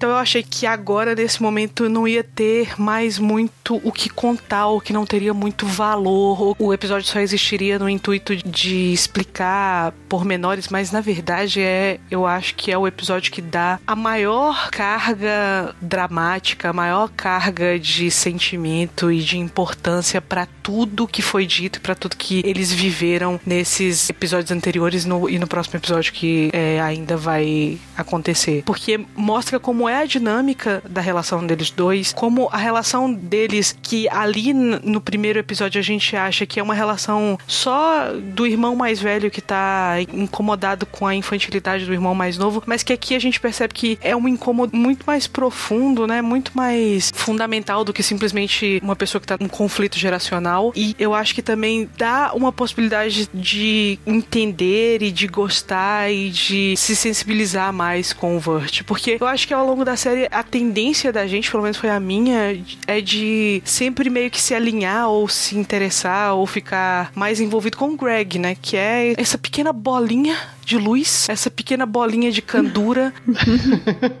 Um, um- um ser pequenininho Uma balinha de caramelo. Exatamente, é um poço de felicidade aquele menino. É, e o Vert sempre, ele sempre aparece como um personagem muito mais próximo do que o que a gente é na vida, né? Com, com as nossas inseguranças e as nossas dificuldades. E aqui eu fiquei muito mais envolvida com ele, muito mais. Entendi muito mais as complexidades do sentimento dele. É, existe toda uma questão de insegurança em torno dele e é até legal esse episódio acontecer justamente como o penúltimo, porque a gente consegue ver muito a diferença de como ele era antes de ter entrado, ou, né, da gente ter visto ele no, no desconhecido, né, no início da série, pra ele agora, porque ele é uma pessoa muito mais ansiosa e com medo de tudo. Tudo que acontece nesse episódio acontece graças ao Greg. É o Greg que chega e fala: Não, eu vou entregar a fita pra Sarah. É o Greg que, tipo, Exato. leva ele pra festa e ele tá na janela, ele não sabe conseguir entrar na festa. E quando ele entra na festa, todo mundo: Ei, Vert, como é que vocês estão? Sabe, tipo, ninguém liga pra essas coisas. Não, é, e assim, é exatamente isso que é engraçado, porque é, nesse momento a série brinca mais uma vez com a sua expectativa, porque ele sempre tá falando que ele não quer ir, mas aí você percebe o quanto ele, tipo, é amado, sabe? Ele não é aquele estereótipo que a gente vê muito em filme adolescente nesse sentido de, ah, mas ele é o perdedor, as pessoas não gostam dele, ele é zoado. Não, tipo, ele é querido, as pessoas querem a companhia dele e ele é inseguro. Exato, é isso que. e Era nesse ponto que você ia chegar, que eu ia chegar junto com você. Eu tô indo junto com você, Clarice. Você segura minha mão que a gente vai. E aí, tipo, ele tá inseguro em entregar a fita pra Sarah, que ele fala, não, mas tem o Jason Vanderberg que tá, é, tá muito próximo dela, e a gente É. fica pensando, antes dele aparecer, nossa, mas deve ser, tipo, o jogador de, de futebol americano da escola, o atleta, o incrível. É, não, é tipo, é, é mó garoto Zé Ruela, assim, que fala de um jeito todo troncho, coitado. Tipo, ele é gente boa, você percebe que, né, ele não é também uma pessoa, mas que sabe que o Vert não tinha a menor razão de, de estar inseguro em relação a ele, ao relacionamento que ele poderia ter com a Sarah, porque a Sarah claramente gosta dele e também é algo muito, eu acho, de adolescência. Imagino que todo mundo provavelmente passou por isso sem nem saber, talvez, de ter alguém que claramente gosta de você e você, por ser inseguro e adolescente, você fala: Não, essa pessoa não tá afim de mim. Mas, Ah, sabe, é. ela claramente estava, sabe? Dá vontade de pegar a cara Ah. dele Assim, viu, Clarice? Eu nunca passei por isso, não, tá bom? Mas eu tô Tem falando, muitos de você já nós passou... que ninguém queria mesmo. Mas assim, pan, pan, Oi. pan. Também, du- duvido. Duvido. Duvido. Assim, e digo isso assim, de verdade. tipo, Eu sou muito insegura. Eu também passei a adolescência inteira até pouquíssimo tempo atrás. Assim, eu só tive essa realização, digamos assim. né? Não é realização, né? Que é uma tradução muito porca, mas enfim. Eu só tive essa percepção, sei lá, há pouquíssimo tempo atrás, sabe? De olhar pro passado e falar: É. Certeza eu realmente nunca vou ter. Mas sabe quando você olha e fala, eu acho que realmente podia ter acontecido, Eu, sabe? eu, eu tive certeza, porque eu, eu tive uma história muito assim. No meu primeiro ano é, né, do ensino médio, tinha uma menina que eu adorava. Ela gostava de mim, mas eu não tinha a menor ideia. E quatro anos depois, eu já tinha formado do ensino médio, eu tava estudando num outro curso e eu tava andando no meio da rua, das ruas de BH, e eu encontrei ela andando por aí. E a gente começou a conversar e a gente. Eu acabei levando ela pra casa dela e tal. A gente começou a conversar e ela admitiu que ela gostava de mim naquela época. Ah, E, que bonitinho. Assim, assim, não porque ela já tava casada. Tipo, não deu, não ah, deu não, nada. mas assim, Mas- assim, não deu em nada, mas assim, e também você meio que não Isso, nutria mais nenhum e, tipo sentimento assim, por eu ela, fiquei até um imagino. pouquinho satisfeito e a maioria também do meu sentimento foi de raiva, porque eu pensei, meu Deus, como que eu não percebi isso? Eu sou um idiota. Exato, é, é, não, total, total. Então, pô, eu tenho certeza que assim, você não sabe, mas já, já aconteceu com você. Eu, eu vou abrir um projeto no Catarse pra fazer um documentário, voltar atrás, voltar lá a Belo, a Belo Horizonte pra encontrar todas essas pessoas e perguntar, porque eu quero saber. Tô brincando. É, mas eu, eu acho que é, é isso, assim, porque eu acho que o Vert, ele tá na vida dele cotidiana na mesma condição que os personagens secundários estão lá na floresta. Ele tá preso numa indefinição, preso numa insegurança e incapaz de dar um passo pra frente ou de se arriscar ou de tentar ou de sequer perceber que há alguém ali ou que aquilo que ele espera da vida, aquilo que ele tem vontade de ter, tá mais perto dele do que ele ou mais ao alcance dele do que ele jamais imagina. É, eu acho que ele tá muito na, na mesma posição do, do Quincy, né? Que tá apaixonado por algo que ele acha que é um fantasma. O, Total. Uhum. Vert, ele tá na vida dele apaixonado por uma pessoa que tá igualmente interessada nele, mas que o medo dele, assim como o Quincy tinha receio de estar ficando maluco, o medo do Vert de ser rejeitado, a insegurança dele, a incapacidade dele de, de confiar e de se arriscar, impedem ele de viver isso, de, de aproveitar Sim. a presença De se entregar,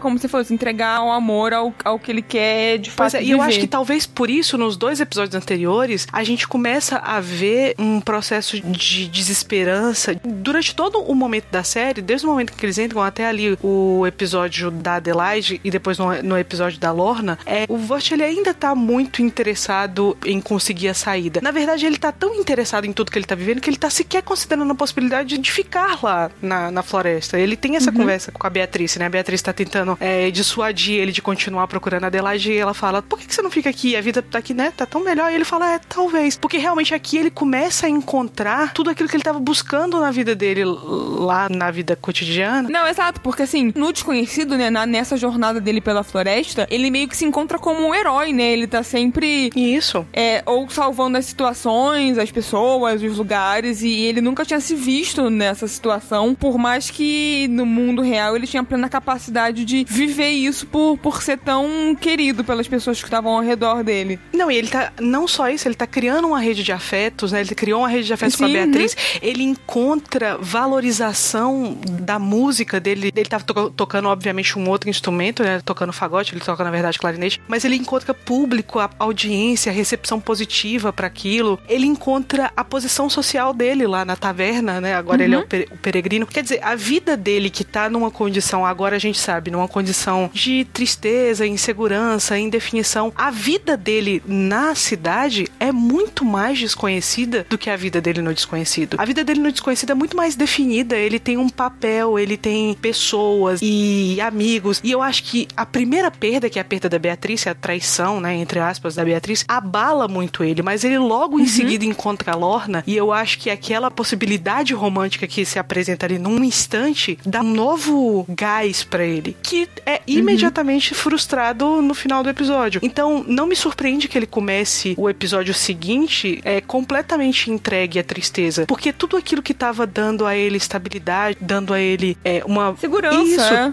é, que tava se distanciando da vida dele que ele vivia na vida dele, agora já tá começando a se esfacelar, né? Exato. E aqui é- eu acho que a gente encontra toda essa dinâmica. Por isso que eu acho que Over the Garden Wall é uma série que ela precisa ser assistida pelo menos duas vezes, porque com essa informação do nono episódio, quando você assiste todo o resto, tudo aquilo ganha uma nova camada. Sim. Sim. Fica muito Novo mais. é, fica tudo muito mais rico, né? Sim. E aí é isso. Nessa jornada de entregar a fita pra Sarah, ele acaba entrando na festa por causa do, do Greg, e aí ele descobre que a Sarah e os amigos vão pro cemitério. E é engraçado também que tem toda aquela coisa, de, ah, mas vocês vão beber, tipo, ah, só bebida apropriada pra nossa idade. E aí eu acho muito também engraçado, porque ainda mais porque é um desenho mesmo infantil por cartoon. Sim. O Vert acaba rejeitando, mas por conta do Greg acaba sendo empurrado a é, esse encontro no cemitério. E aí no cemitério, eu queria fazer um comentário com vocês, que vocês devem ter percebido, que tem o túmulo do Quincy Endicott. Sim, tem. é, o, o Greg tá atrás dele, na verdade,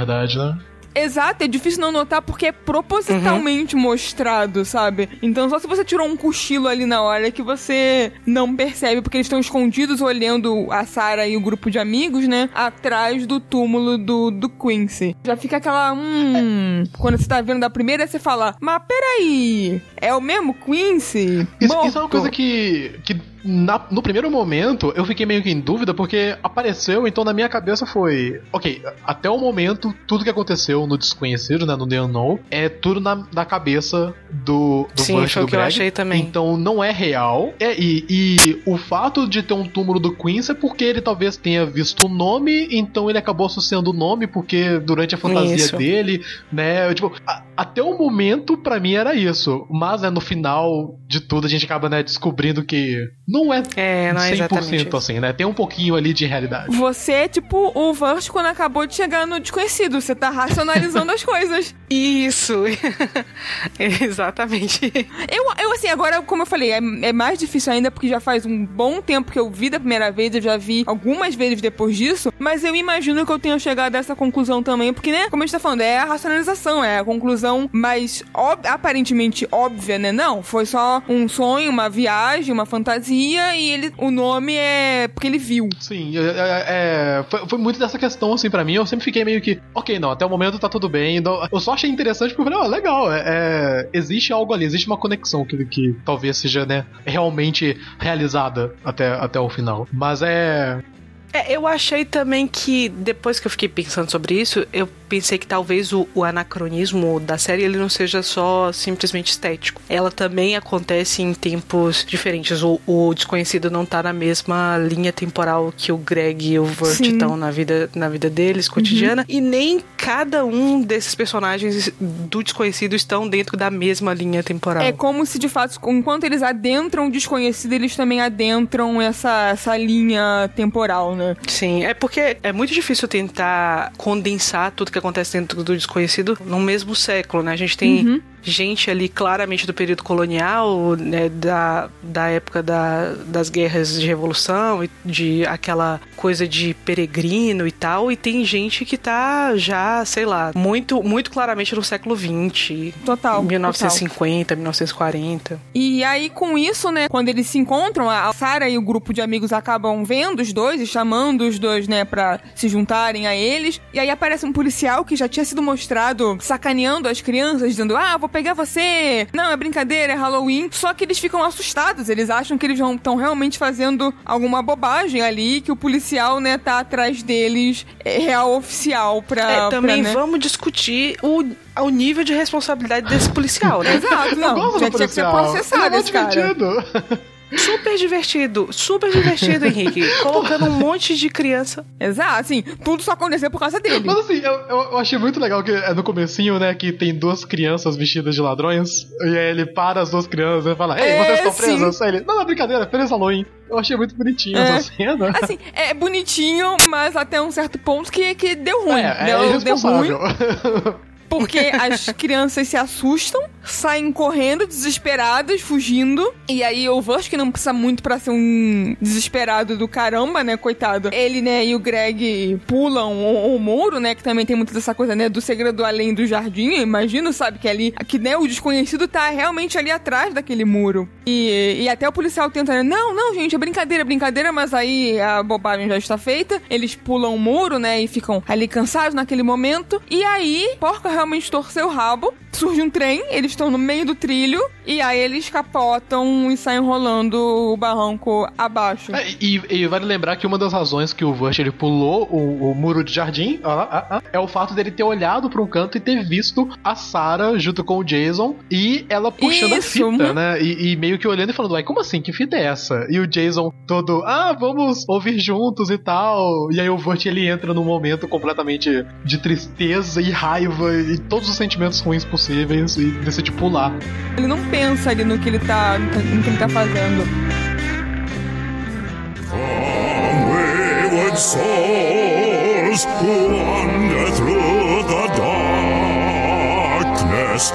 There is a light for the lost and the meek.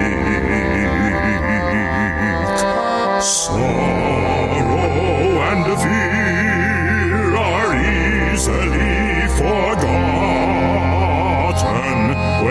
submit to the soil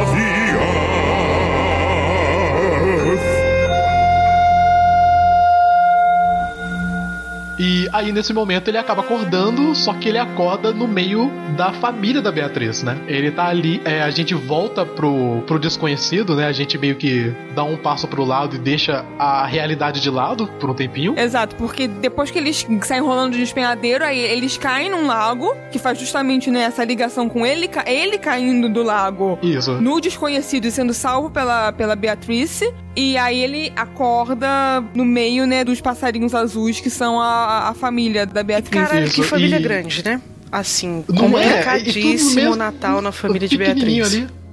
Não, mas sabe o que eu imaginei, Pan? Eu acho que ele não tinha só as pessoas da família. Porque depois quando aparece a família, não é tão grande é, assim. é, né? Verdade. Eu Não sei, eu, eu, eu depois fiquei pensando, tipo, será que é todo mundo da família? Ou será que tinha a família e uns passarinhos azuis genéricos que eles estavam ali dividindo o espaço? Tinha os passarinhos Não- não entender o saberemos. que tá acontecendo, né? Tipo, Tinha, que essa galera? tinha a família e os agregados.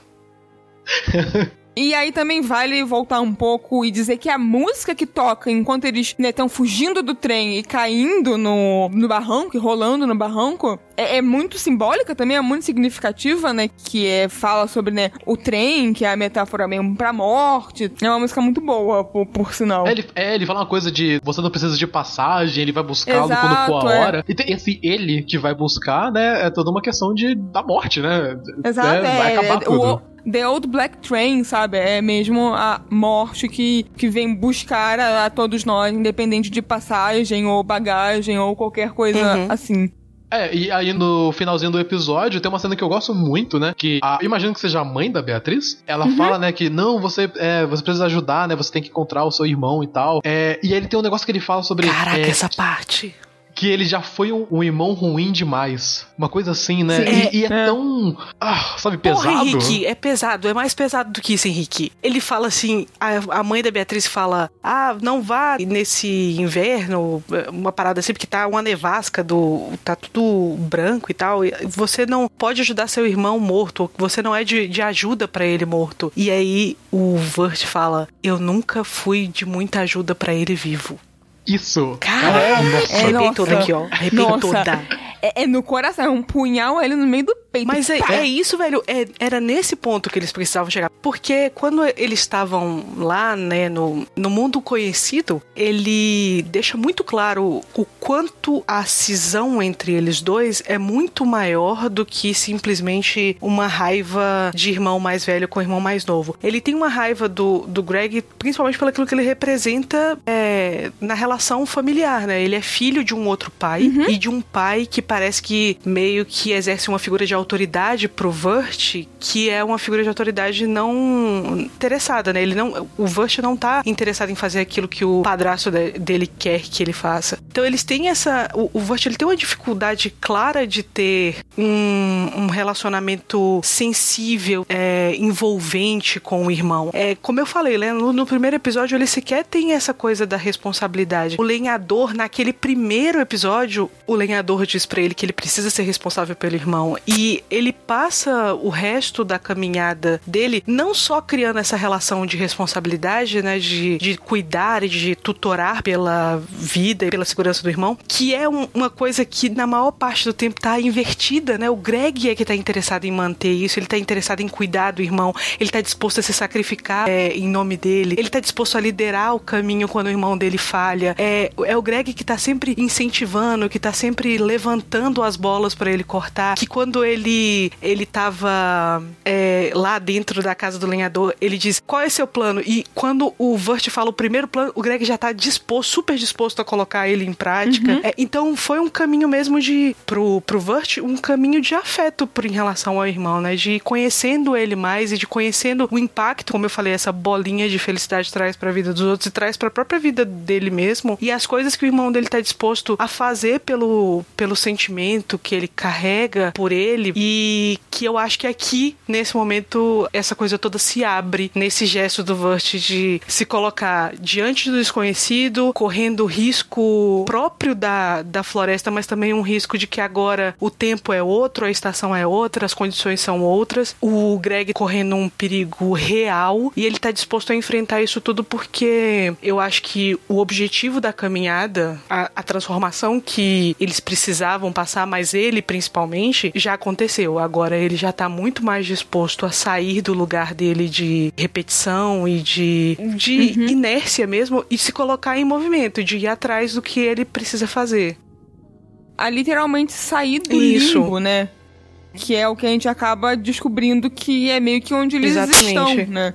Então esse limbo é, é físico e metafórico também. De se redimir também, né? De Sim, exato, tudo exato. que ele fez de errado do- decorrer da vida dele, eu imagino, né? é, de irmão com o Greg e falar: não, agora é o meu, meu momento de resolver essa situação e, e ser o irmão que eu deveria. E também remete muito ao primeiro episódio do lenhador falando que ele tem que ser responsabilizado pelas coisas que tanto ele quanto o irmão dele fazem, né? Então é muita Uhum. questão de, tipo, não, hora de ser a pessoa responsável, ir até lá, salvar o meu irmão, enfrentar a besta e fazer todas essas coisas. Exato. E aí é isso. Eles saem disparado, né, desse, dessa árvore onde, onde ele tá com a família da, da Beatrice. E é nesse momento que ele encontra o, mesmo, o irmão, não é? No, no meio lá da floresta. Então, né, é, o Greg ele vai, né, ao desconhecido. Logo depois nós vamos para o último episódio da, da animação, que é o desconhecido. E, Exato. e lá começa com a Beatriz sozinha encontrando a- tanto a besta quanto o Greg. A besta começa a falar sobre três coisas que o Greg tinha que conseguir, né, que é um pente de ouro Era uma colher de prata, um pente de e o ouro. sol. A gente encontra o Greg primeiro entregando esses dois itens pra besta e é tipo, o pente de ouro é um negócio, um favo de mel e a colher de prata é, é um galho com uma teia de aranha assim enrolada. Reforça a personalidade dele que mesmo na pior situação possível, onde ele tá frente a frente com o mal, com uma falta de esperança, ele ainda consegue desviar da situação encontrar uma solução, né? Porque ele não ia conseguir encontrar o que a besta pediu por ali, então ele encontrou o que ele conseguiu, sabe? Sim, e é interessante porque quando a besta, né, entrega a xícara pro Greg e, ele fala, né, agora eu quero o sol. E ele vai e coloca o sol num tronco de neve, né, porque tá- a neve caiu em cima do, tronco já cortado da árvore, presu- é, presumivelmente cortado pelo lenhador. A gente percebe que o Greg, ele já tá meio que nas últimas, né, ele tá com umas olheiras, Sim. ele tá mais É. cadavérico. Fraco. Uhum. É, é como se a besta estivesse sugando um pouco da alma dele. Não, e aí, assim, o Greg bota a xicrinha, assim, em cima do tronco, né, do toco de, de árvore, pra, na, na perspectiva, né, o sol entra na, na xícara, e aí a besta fala, ah, é, ok, ok, é isso aí que eu, que eu queria, sabe, good enough. Isso, e aí quando tá rolando tudo isso, a Beatriz ela não consegue chegar até perto, né? Ela não- consegue chegar é, até lá por causa da, da ventania da nevasca que tá Uhum. acontecendo, e ela acaba voltando e batendo no Vert, que tá indo até lá. Eles acabam, né, indo juntos ali, e enquanto isso, o lenhador, ele começa a ouvir a besta cantando, que é mais uma coisa que eu acho muito interessante, porque a, a voz da besta cantando é muito mais melódica, não, não é tão tenebrosa, é, é até bonita, de uma certa maneira.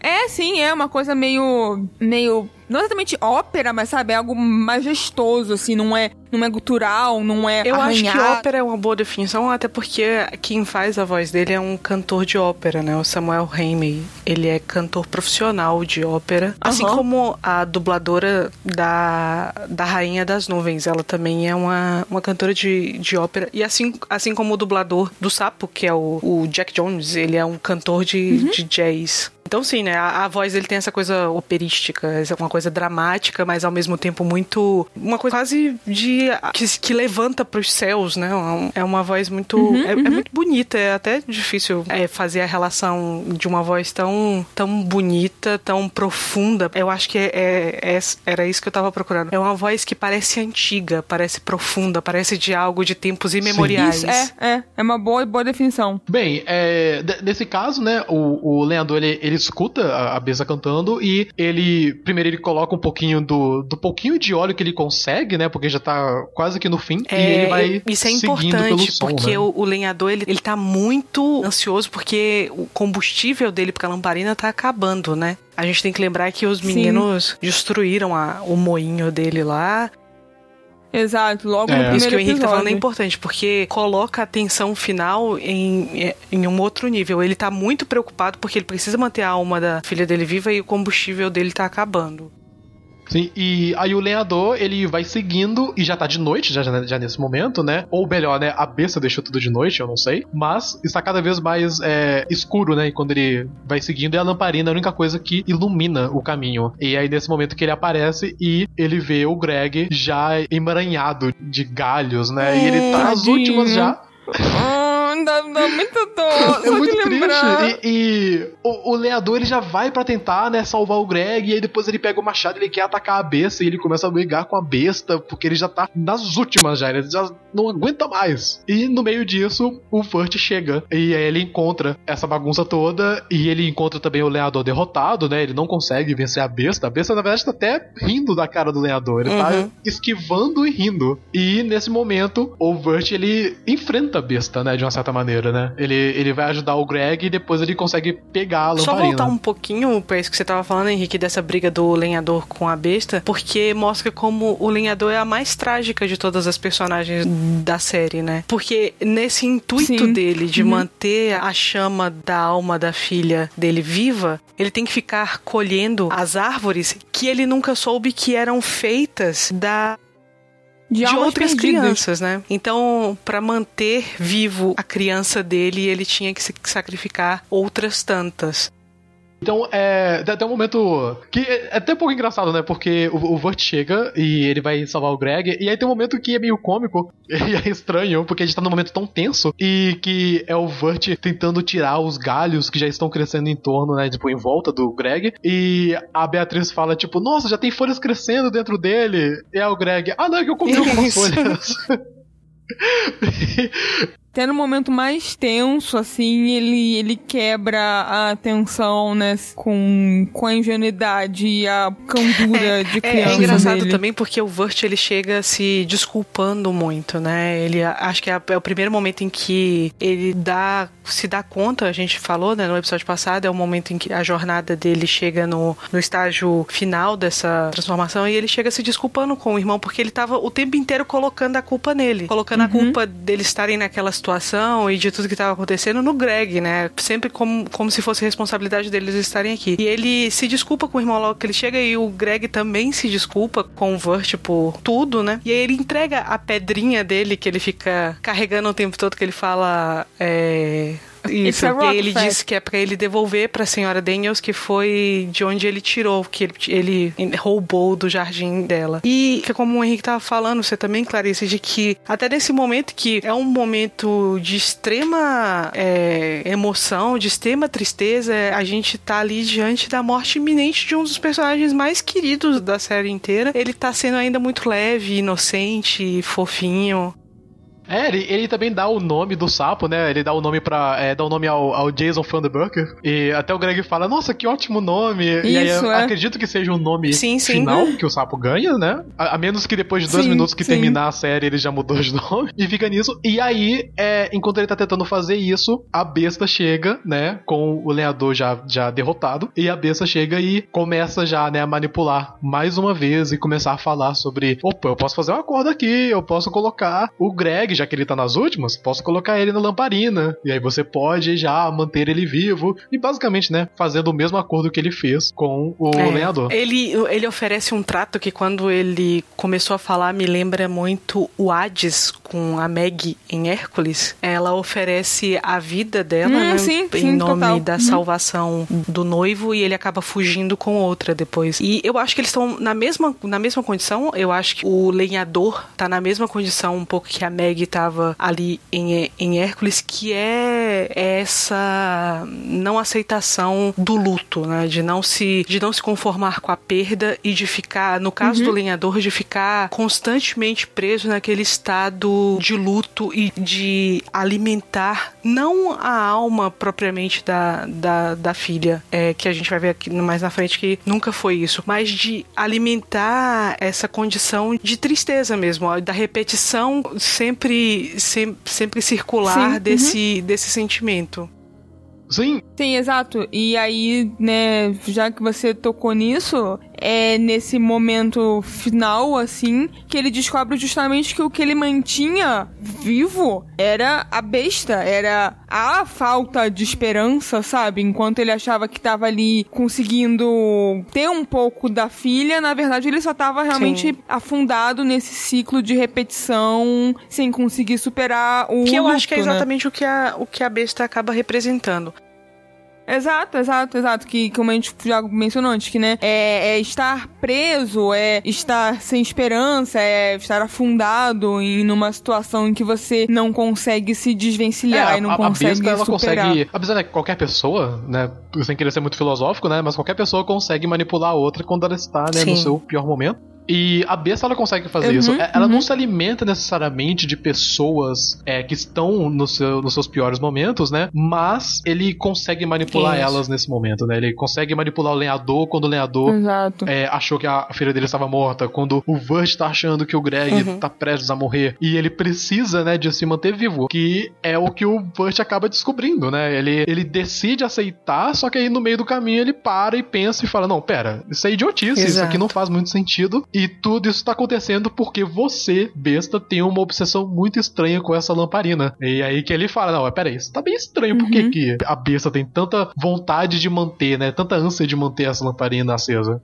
E também é, vale dizer que é nesse episódio que a gente vê um pouco mais de como é a besta, né? Porque em determinado momento a, a luz é focada pra ela, um momento muito breve, e a gente consegue ver que o corpo dela é meio que formado como se fosse uma, aquelas árvores que parecem que tem bocas, É. que, né? E olhos esbugalhados, gritando assim. E, né, também uma, uma forma muito tenebrosa, Pra mim, assim, esse muito foi o, assustadora. o top 1 medo, susto, pesadelo que vou ter Sim. por meses, assim, porque é, é aquela coisa que, assim, a- até o momento a gente não sabe como é a besta, né? É somente um vulto, né? Uma silhueta, uma coisa negra com olhos e, e, e, e- galhado. É, então, tipo, tem essa questão dele ser essa, esse ser. E eu, até o momento, eu tava meio que, ok, eu não quero saber como ele é. Eu, eu gosto de ter esse mistério, assim. Eu não sou muito fã da, da ideia de mostrar como é o vilão, né? Especialmente quando existe um mistério em torno dele e parte da, do interesse que a gente tem Aham. nele é isso, né? Aquela coisa de a gente não sabe como é. Mas a maneira que eles mostraram, que é numa fração de segundo, tipo, eu não consegui pausar o episódio pra poder Sim. ver de verdade, assim. Porque quando eu pausava, já tinha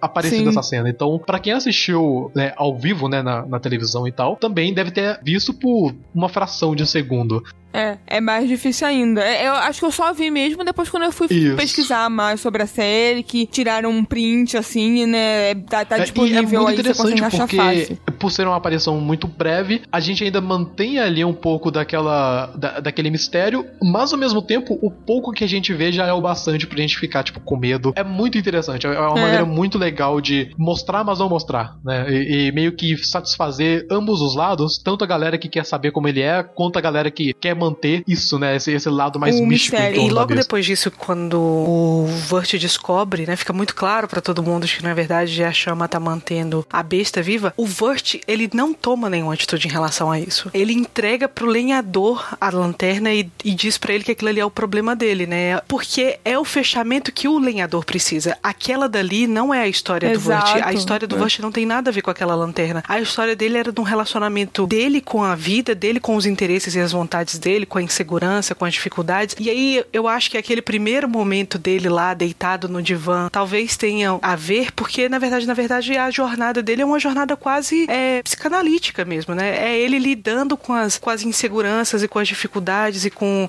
os sentimentos dele na, na tentativa de buscar, entre aspas, né? Muitas aspas, a cura. De buscar é, conseguir se relacionar consigo mesmo e com o mundo de maneira mais ativa e produtiva, sem estar tão envolvido e perdido e preso, principalmente, aos medos e às inseguranças e às dificuldades. É, a lanterna, por um outro lado, é a jornada é, psicológica, psicanalítica do lenhador. É ele que precisa sair do ciclo do luto, né? Ele que precisa tomar a decisão de manter aquela lanterna acesa e, portanto, de manter aquele sentimento é, vivo ou de apagar a lanterna e conseguir seguir em frente. E a besta, a besta tenta ainda, né? é, retomar essa relação com o lenhador, de chamá-lo novamente pro conforto daquela dor, porque eu acho que qualquer pessoa que tenha sofrido de depressão, e eu falo com a experiência de alguém que passou por isso, é muito doloroso. É, é doloroso como um luto é doloroso. É, a, a depressão ela é muito dolorosa, ela dói todos os dias, todas as horas, todos os minutos. Mas tentar sair daquilo também provoca muito medo. Também provoca muito medo de você não conseguir, de você se machucar. E a dor, ela é um sentimento que você, naquele ponto, você já conhece, né? Já é muito familiar. Por mais dolorido que seja, ainda é muito familiar. E a gente pode se acostumar a viver nas piores condições possíveis, nas piores escuridões possíveis, como o lenhador tá vivendo. É, e tomar essa decisão de apagar a lamparina, ela não é óbvia, por mais, por mais óbvio que pareça, não é. Ele poderia continuar alimentando ali o sentimento dele, a rotina dele, e, entre aspas, mantendo a esperança de uma alma de uma filha, da imagem de uma filha. Então, a atitude que ele tem no final, que é efetivamente de apagar a chama, né, de dar um fim definitivo à besta, é uma decisão também muito, muito corajosa para um personagem que é fundamentalmente trágico. Ele é muito trágico. A, a besta ainda tenta, né, fazer uma última barganha com o lenhador, né? Ele ainda, ele ainda fica falando Sim. que. Aí o lenhador, eu lembro que ele quebra a lanterna, Ele é, ele é só pra ela, se não me engano. ele sopra, tá. E aí a, a besta, né, é- é, morre e O aí acorda. vai pra cena na, na- na vida real, né? Porque começa uma música e aí o, o É, ele acorda. aparece ele dentro do lagozinho ainda, não é? E aí acho que o pessoal puxando ele. Isso, é, é quando eu lembro exatamente como eles fazem a conexão do lenhador. O lenhador sopra, aí fica escuro, isso, imagino, eu acho que é né? isso. Não, é, não sei. É, Eu não é lembro mais. Eu, eu- eu tô assistindo Ah. aqui. é isso mesmo.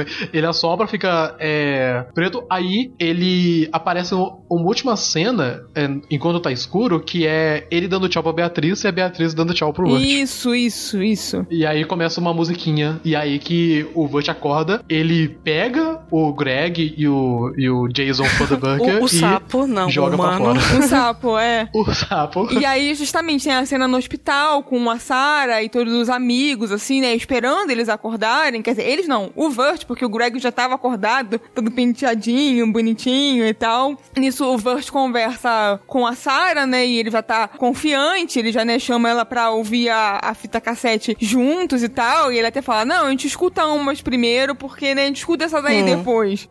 Que, que, que assim, que ainda é muito verossímil, né? Porque ele tá confiante, mas ainda é algo muito pessoal e sentimental, assim. Sim. Então, ele ainda possui aquela, aquela insegurança, mas não é uma insegurança que, que o cega ou que o deixa preso sem conseguir prosseguir. E aí nisso, né, aparece o Greg, todo bonitinho, pijaminha, penteadinho com o Jason Thunderberg, que aí tem toda a piada do, do, do Jason, pessoa, achar que tá falando Mas com na verdade ele. é o sapo.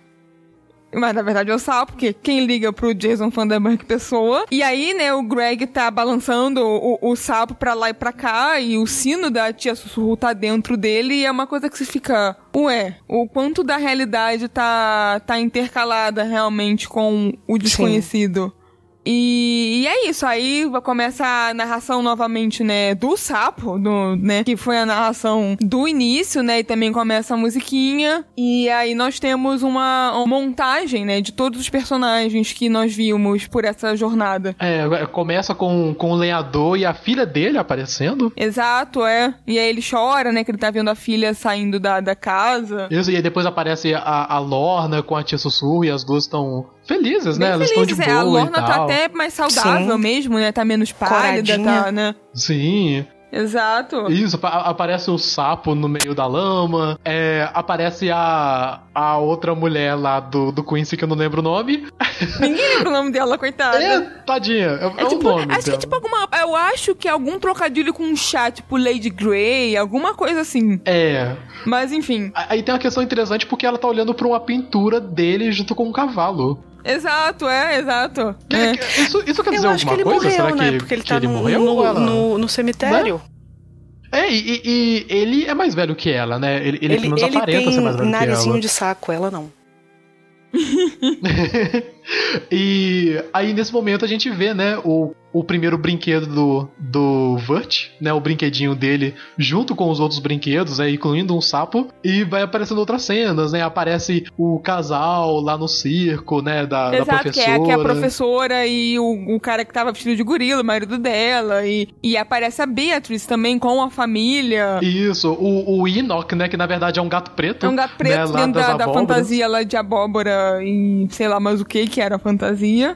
E, e na parte da Beatriz é interessante porque eu acho que realmente todos aqueles pássaros eram da família, porque quando mostra a família é gigantesca. É, tem tanta bem, família é. que nem aparece, né? Tipo, É. tem algumas ali na escada, tem uns ali no canto, tipo, é umas 30 pessoas dentro do lugar. E é isso. E essa parte do brinquedo eu também acho muito interessante, do boneco de madeira, né? Que aparece no início uma, uma coleçãozinha, assim, de bonecos com alguns personagens. E depois é adicionado, né? O Vert, o Greg, a Beatrice, o Sapo. E eu não sei exatamente se isso tem algum significado, assim, sabe? Ou, ou é só... Eu, eu, eu acho que pode ser um, um pouco daquele lado que tanto o sino que tá na barriga do sapo, né, sinalizando que existia uma conexão entre esses dois mundos, colocar assim, né, no sentido de como se fossem dois mundos diferentes, mas é e que aconteceu isso lá também, porque o cara que faz os bonequinhos fez bonecos dos personagens que entraram lá dentro, né, Exato, que é. tanto o sapo quanto o Vert, a Beatrice e, e tudo mais assim. E também, né,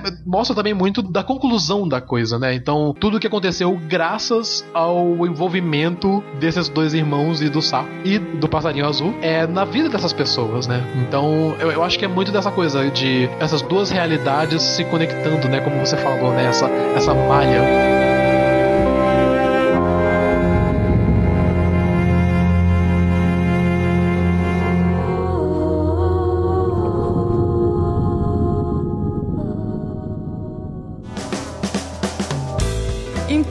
Né, com isso a gente concluiu a discussão sobre Over the Garden Wall e eu gostaria de saber, Henrique, o que você achou, como a obra impactou você, né, como é que ela ressoa agora em você. Assim, a, a primeira coisa que eu fico impressionado comigo mesmo e também com a internet é que essa obra já faz anos que saiu, né? Ela saiu em 2015, né? 2014. 2014.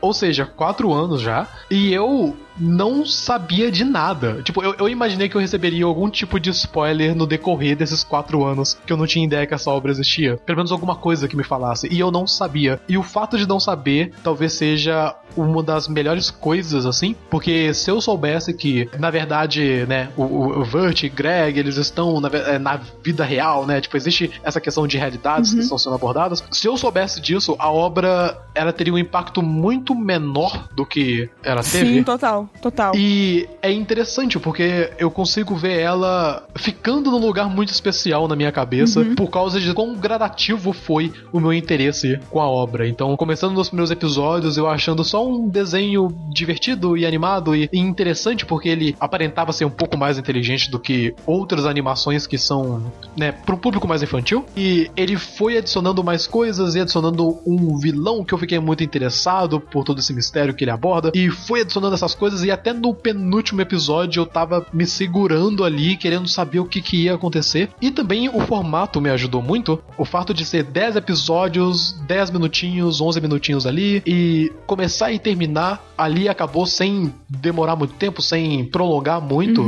É, ajudou muito a manter a minha atenção, né? De prender a minha atenção e querer continuar assistindo e terminar ela. Então é, é uma série, é uma animação que eu até fico um pouquinho com raiva de não ter assistido antes, Sim, assim. Porque é, é um negócio que eu, eu deveria ter, ter escutado o pessoal. Porque eu vi muita gente falando há muito tempo, até recentemente. te- Teve uma amiga minha que ela já falou, tipo, não assista esse negócio. Assim, só agora que eu assisti, eu deveria ter assistido quando saiu, assim. É, pois é, assim, é uma obra que eu acho que ela não passa despercebida por ninguém, sabe? Eu acho que eu nunca vi um- uma pessoa que tivesse ficado neutra quanto, quanto a ela. Eu acho que é uma obra que sempre tem um impacto muito, muito forte na, na vida de quem assiste. Então, eu tô E, e você, bem do lado do Henrique também. Eu, eu, Over the Garden Wall é uma série que tá presente na minha vida desde que ela saiu, mas nunca esteve realmente protagonista dela, né? Eu sempre ouço alguém falando, al- algum podcast, o pessoal do Jogabilidade já, já tinha comentado. Recentemente, no Fora da Caixa, é,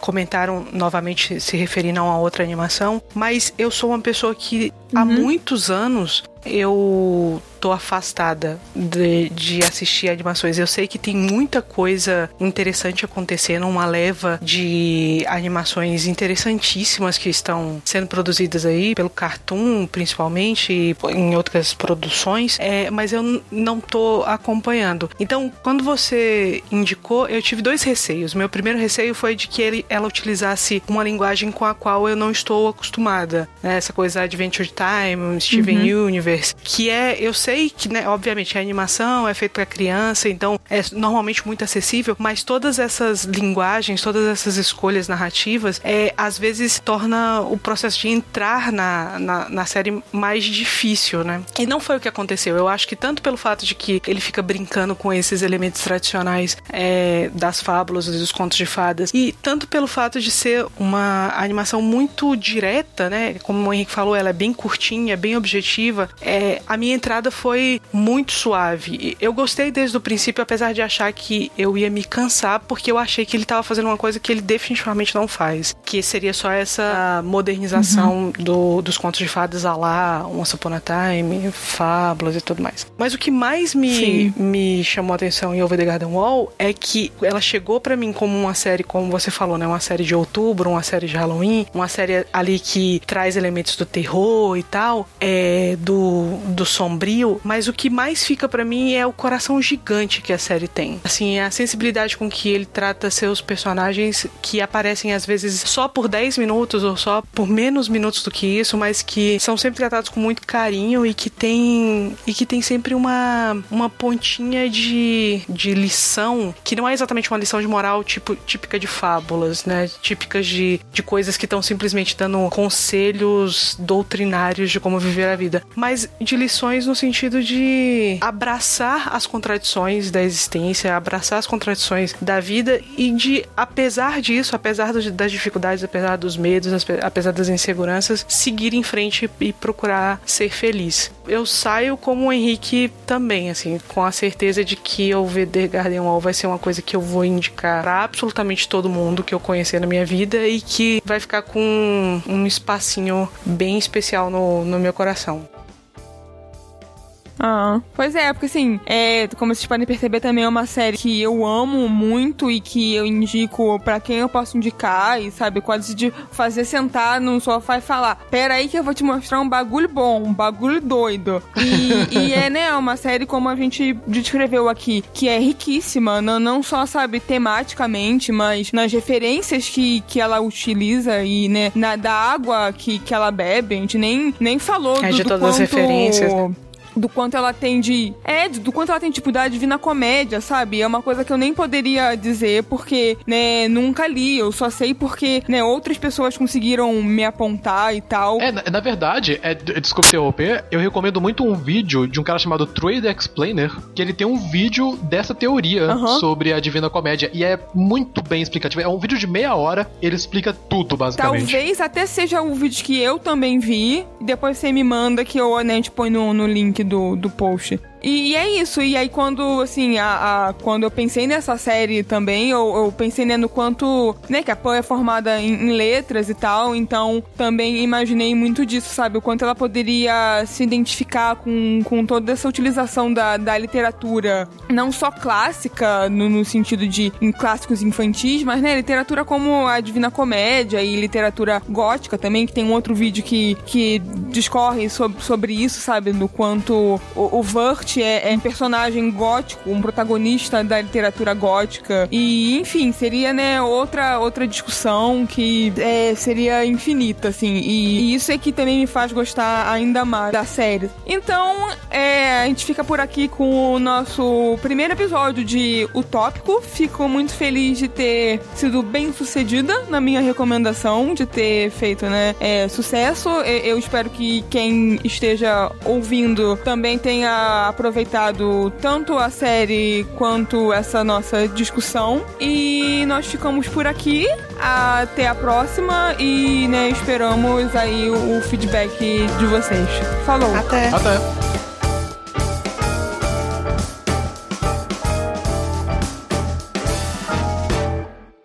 É, e através da magia da edição, eu venho do futuro para dizer qual será o próximo utópico. Como nós falamos no início do podcast, é, nós queremos apresentar um tema por episódio. É, nesse episódio piloto, né, esse episódio de inauguração, a Clarice nos deu Over the God Wall. E agora será a minha vez de trazer algo que, pelo menos, eu acho interessante e que trará uma boa discussão, não só pelos temas que abordam, mas também pelo que eu acho que a Clarice e a Pan vão achar da obra. É, e no caso, eu também quero dar uma guinada no que eu vejo que é abordado na mídia e no, entretenimento e nos podcasts em geral, que é sobre música. Olha que surpresa. e olha mais uma surpresa, é sobre rap. Mas dessa vez eu quero falar sobre um álbum relativamente recente. Ele foi lançado no ano passado e é de um dos meus rappers favoritos. É, no caso, é o rapper Kendrick Lamar e o álbum é o Damn, que é o quarto álbum de estúdio dele. É, no caso, eu acho que será um álbum bem interessante para discutir. Ele aborda temas que eu acho é, contundentes, tanto pelo personagem e pelo rapper em si, quanto pelo nosso estado atual da sociedade, por assim dizer. Então, é, eu espero que vocês curtam esse episódio, que vai sair ainda né, dentro de 15 dias depois do lançamento desse do Garden Wall. E eu também peço para que você, caro ouvinte, você mesmo, Marcos, Guilherme, Larissa, todos vocês que eu estou olhando agora para a alma de vocês, eu peço para que vocês também ouçam este álbum para poder acompanhar com a gente. Assim, vocês poderão também ter uma opinião formada e eu também quero saber muito do que vocês acham. Tanto a galera que eu imagino que goste ou que tenha algum interesse em rap, que esteja ouvindo a gente, e também para a galera que talvez nunca tenha ouvido, talvez tenha algum interesse, odeia, não odeia, qualquer coisa. Eu só quero é, saber a opinião de vocês. Não gostou? Gostou? Eu quero saber um pouquinho. E quem sabe o nosso podcast trará um pouquinho mais de insight também nas letras, nos temas e tudo que o Kendrick e sua equipe trouxe neste álbum. É, espero que tenham gostado do nosso episódio sobre Over the Garden Wall e eu espero que também gostem do episódio que sairá em breve. É, e é isso. Até!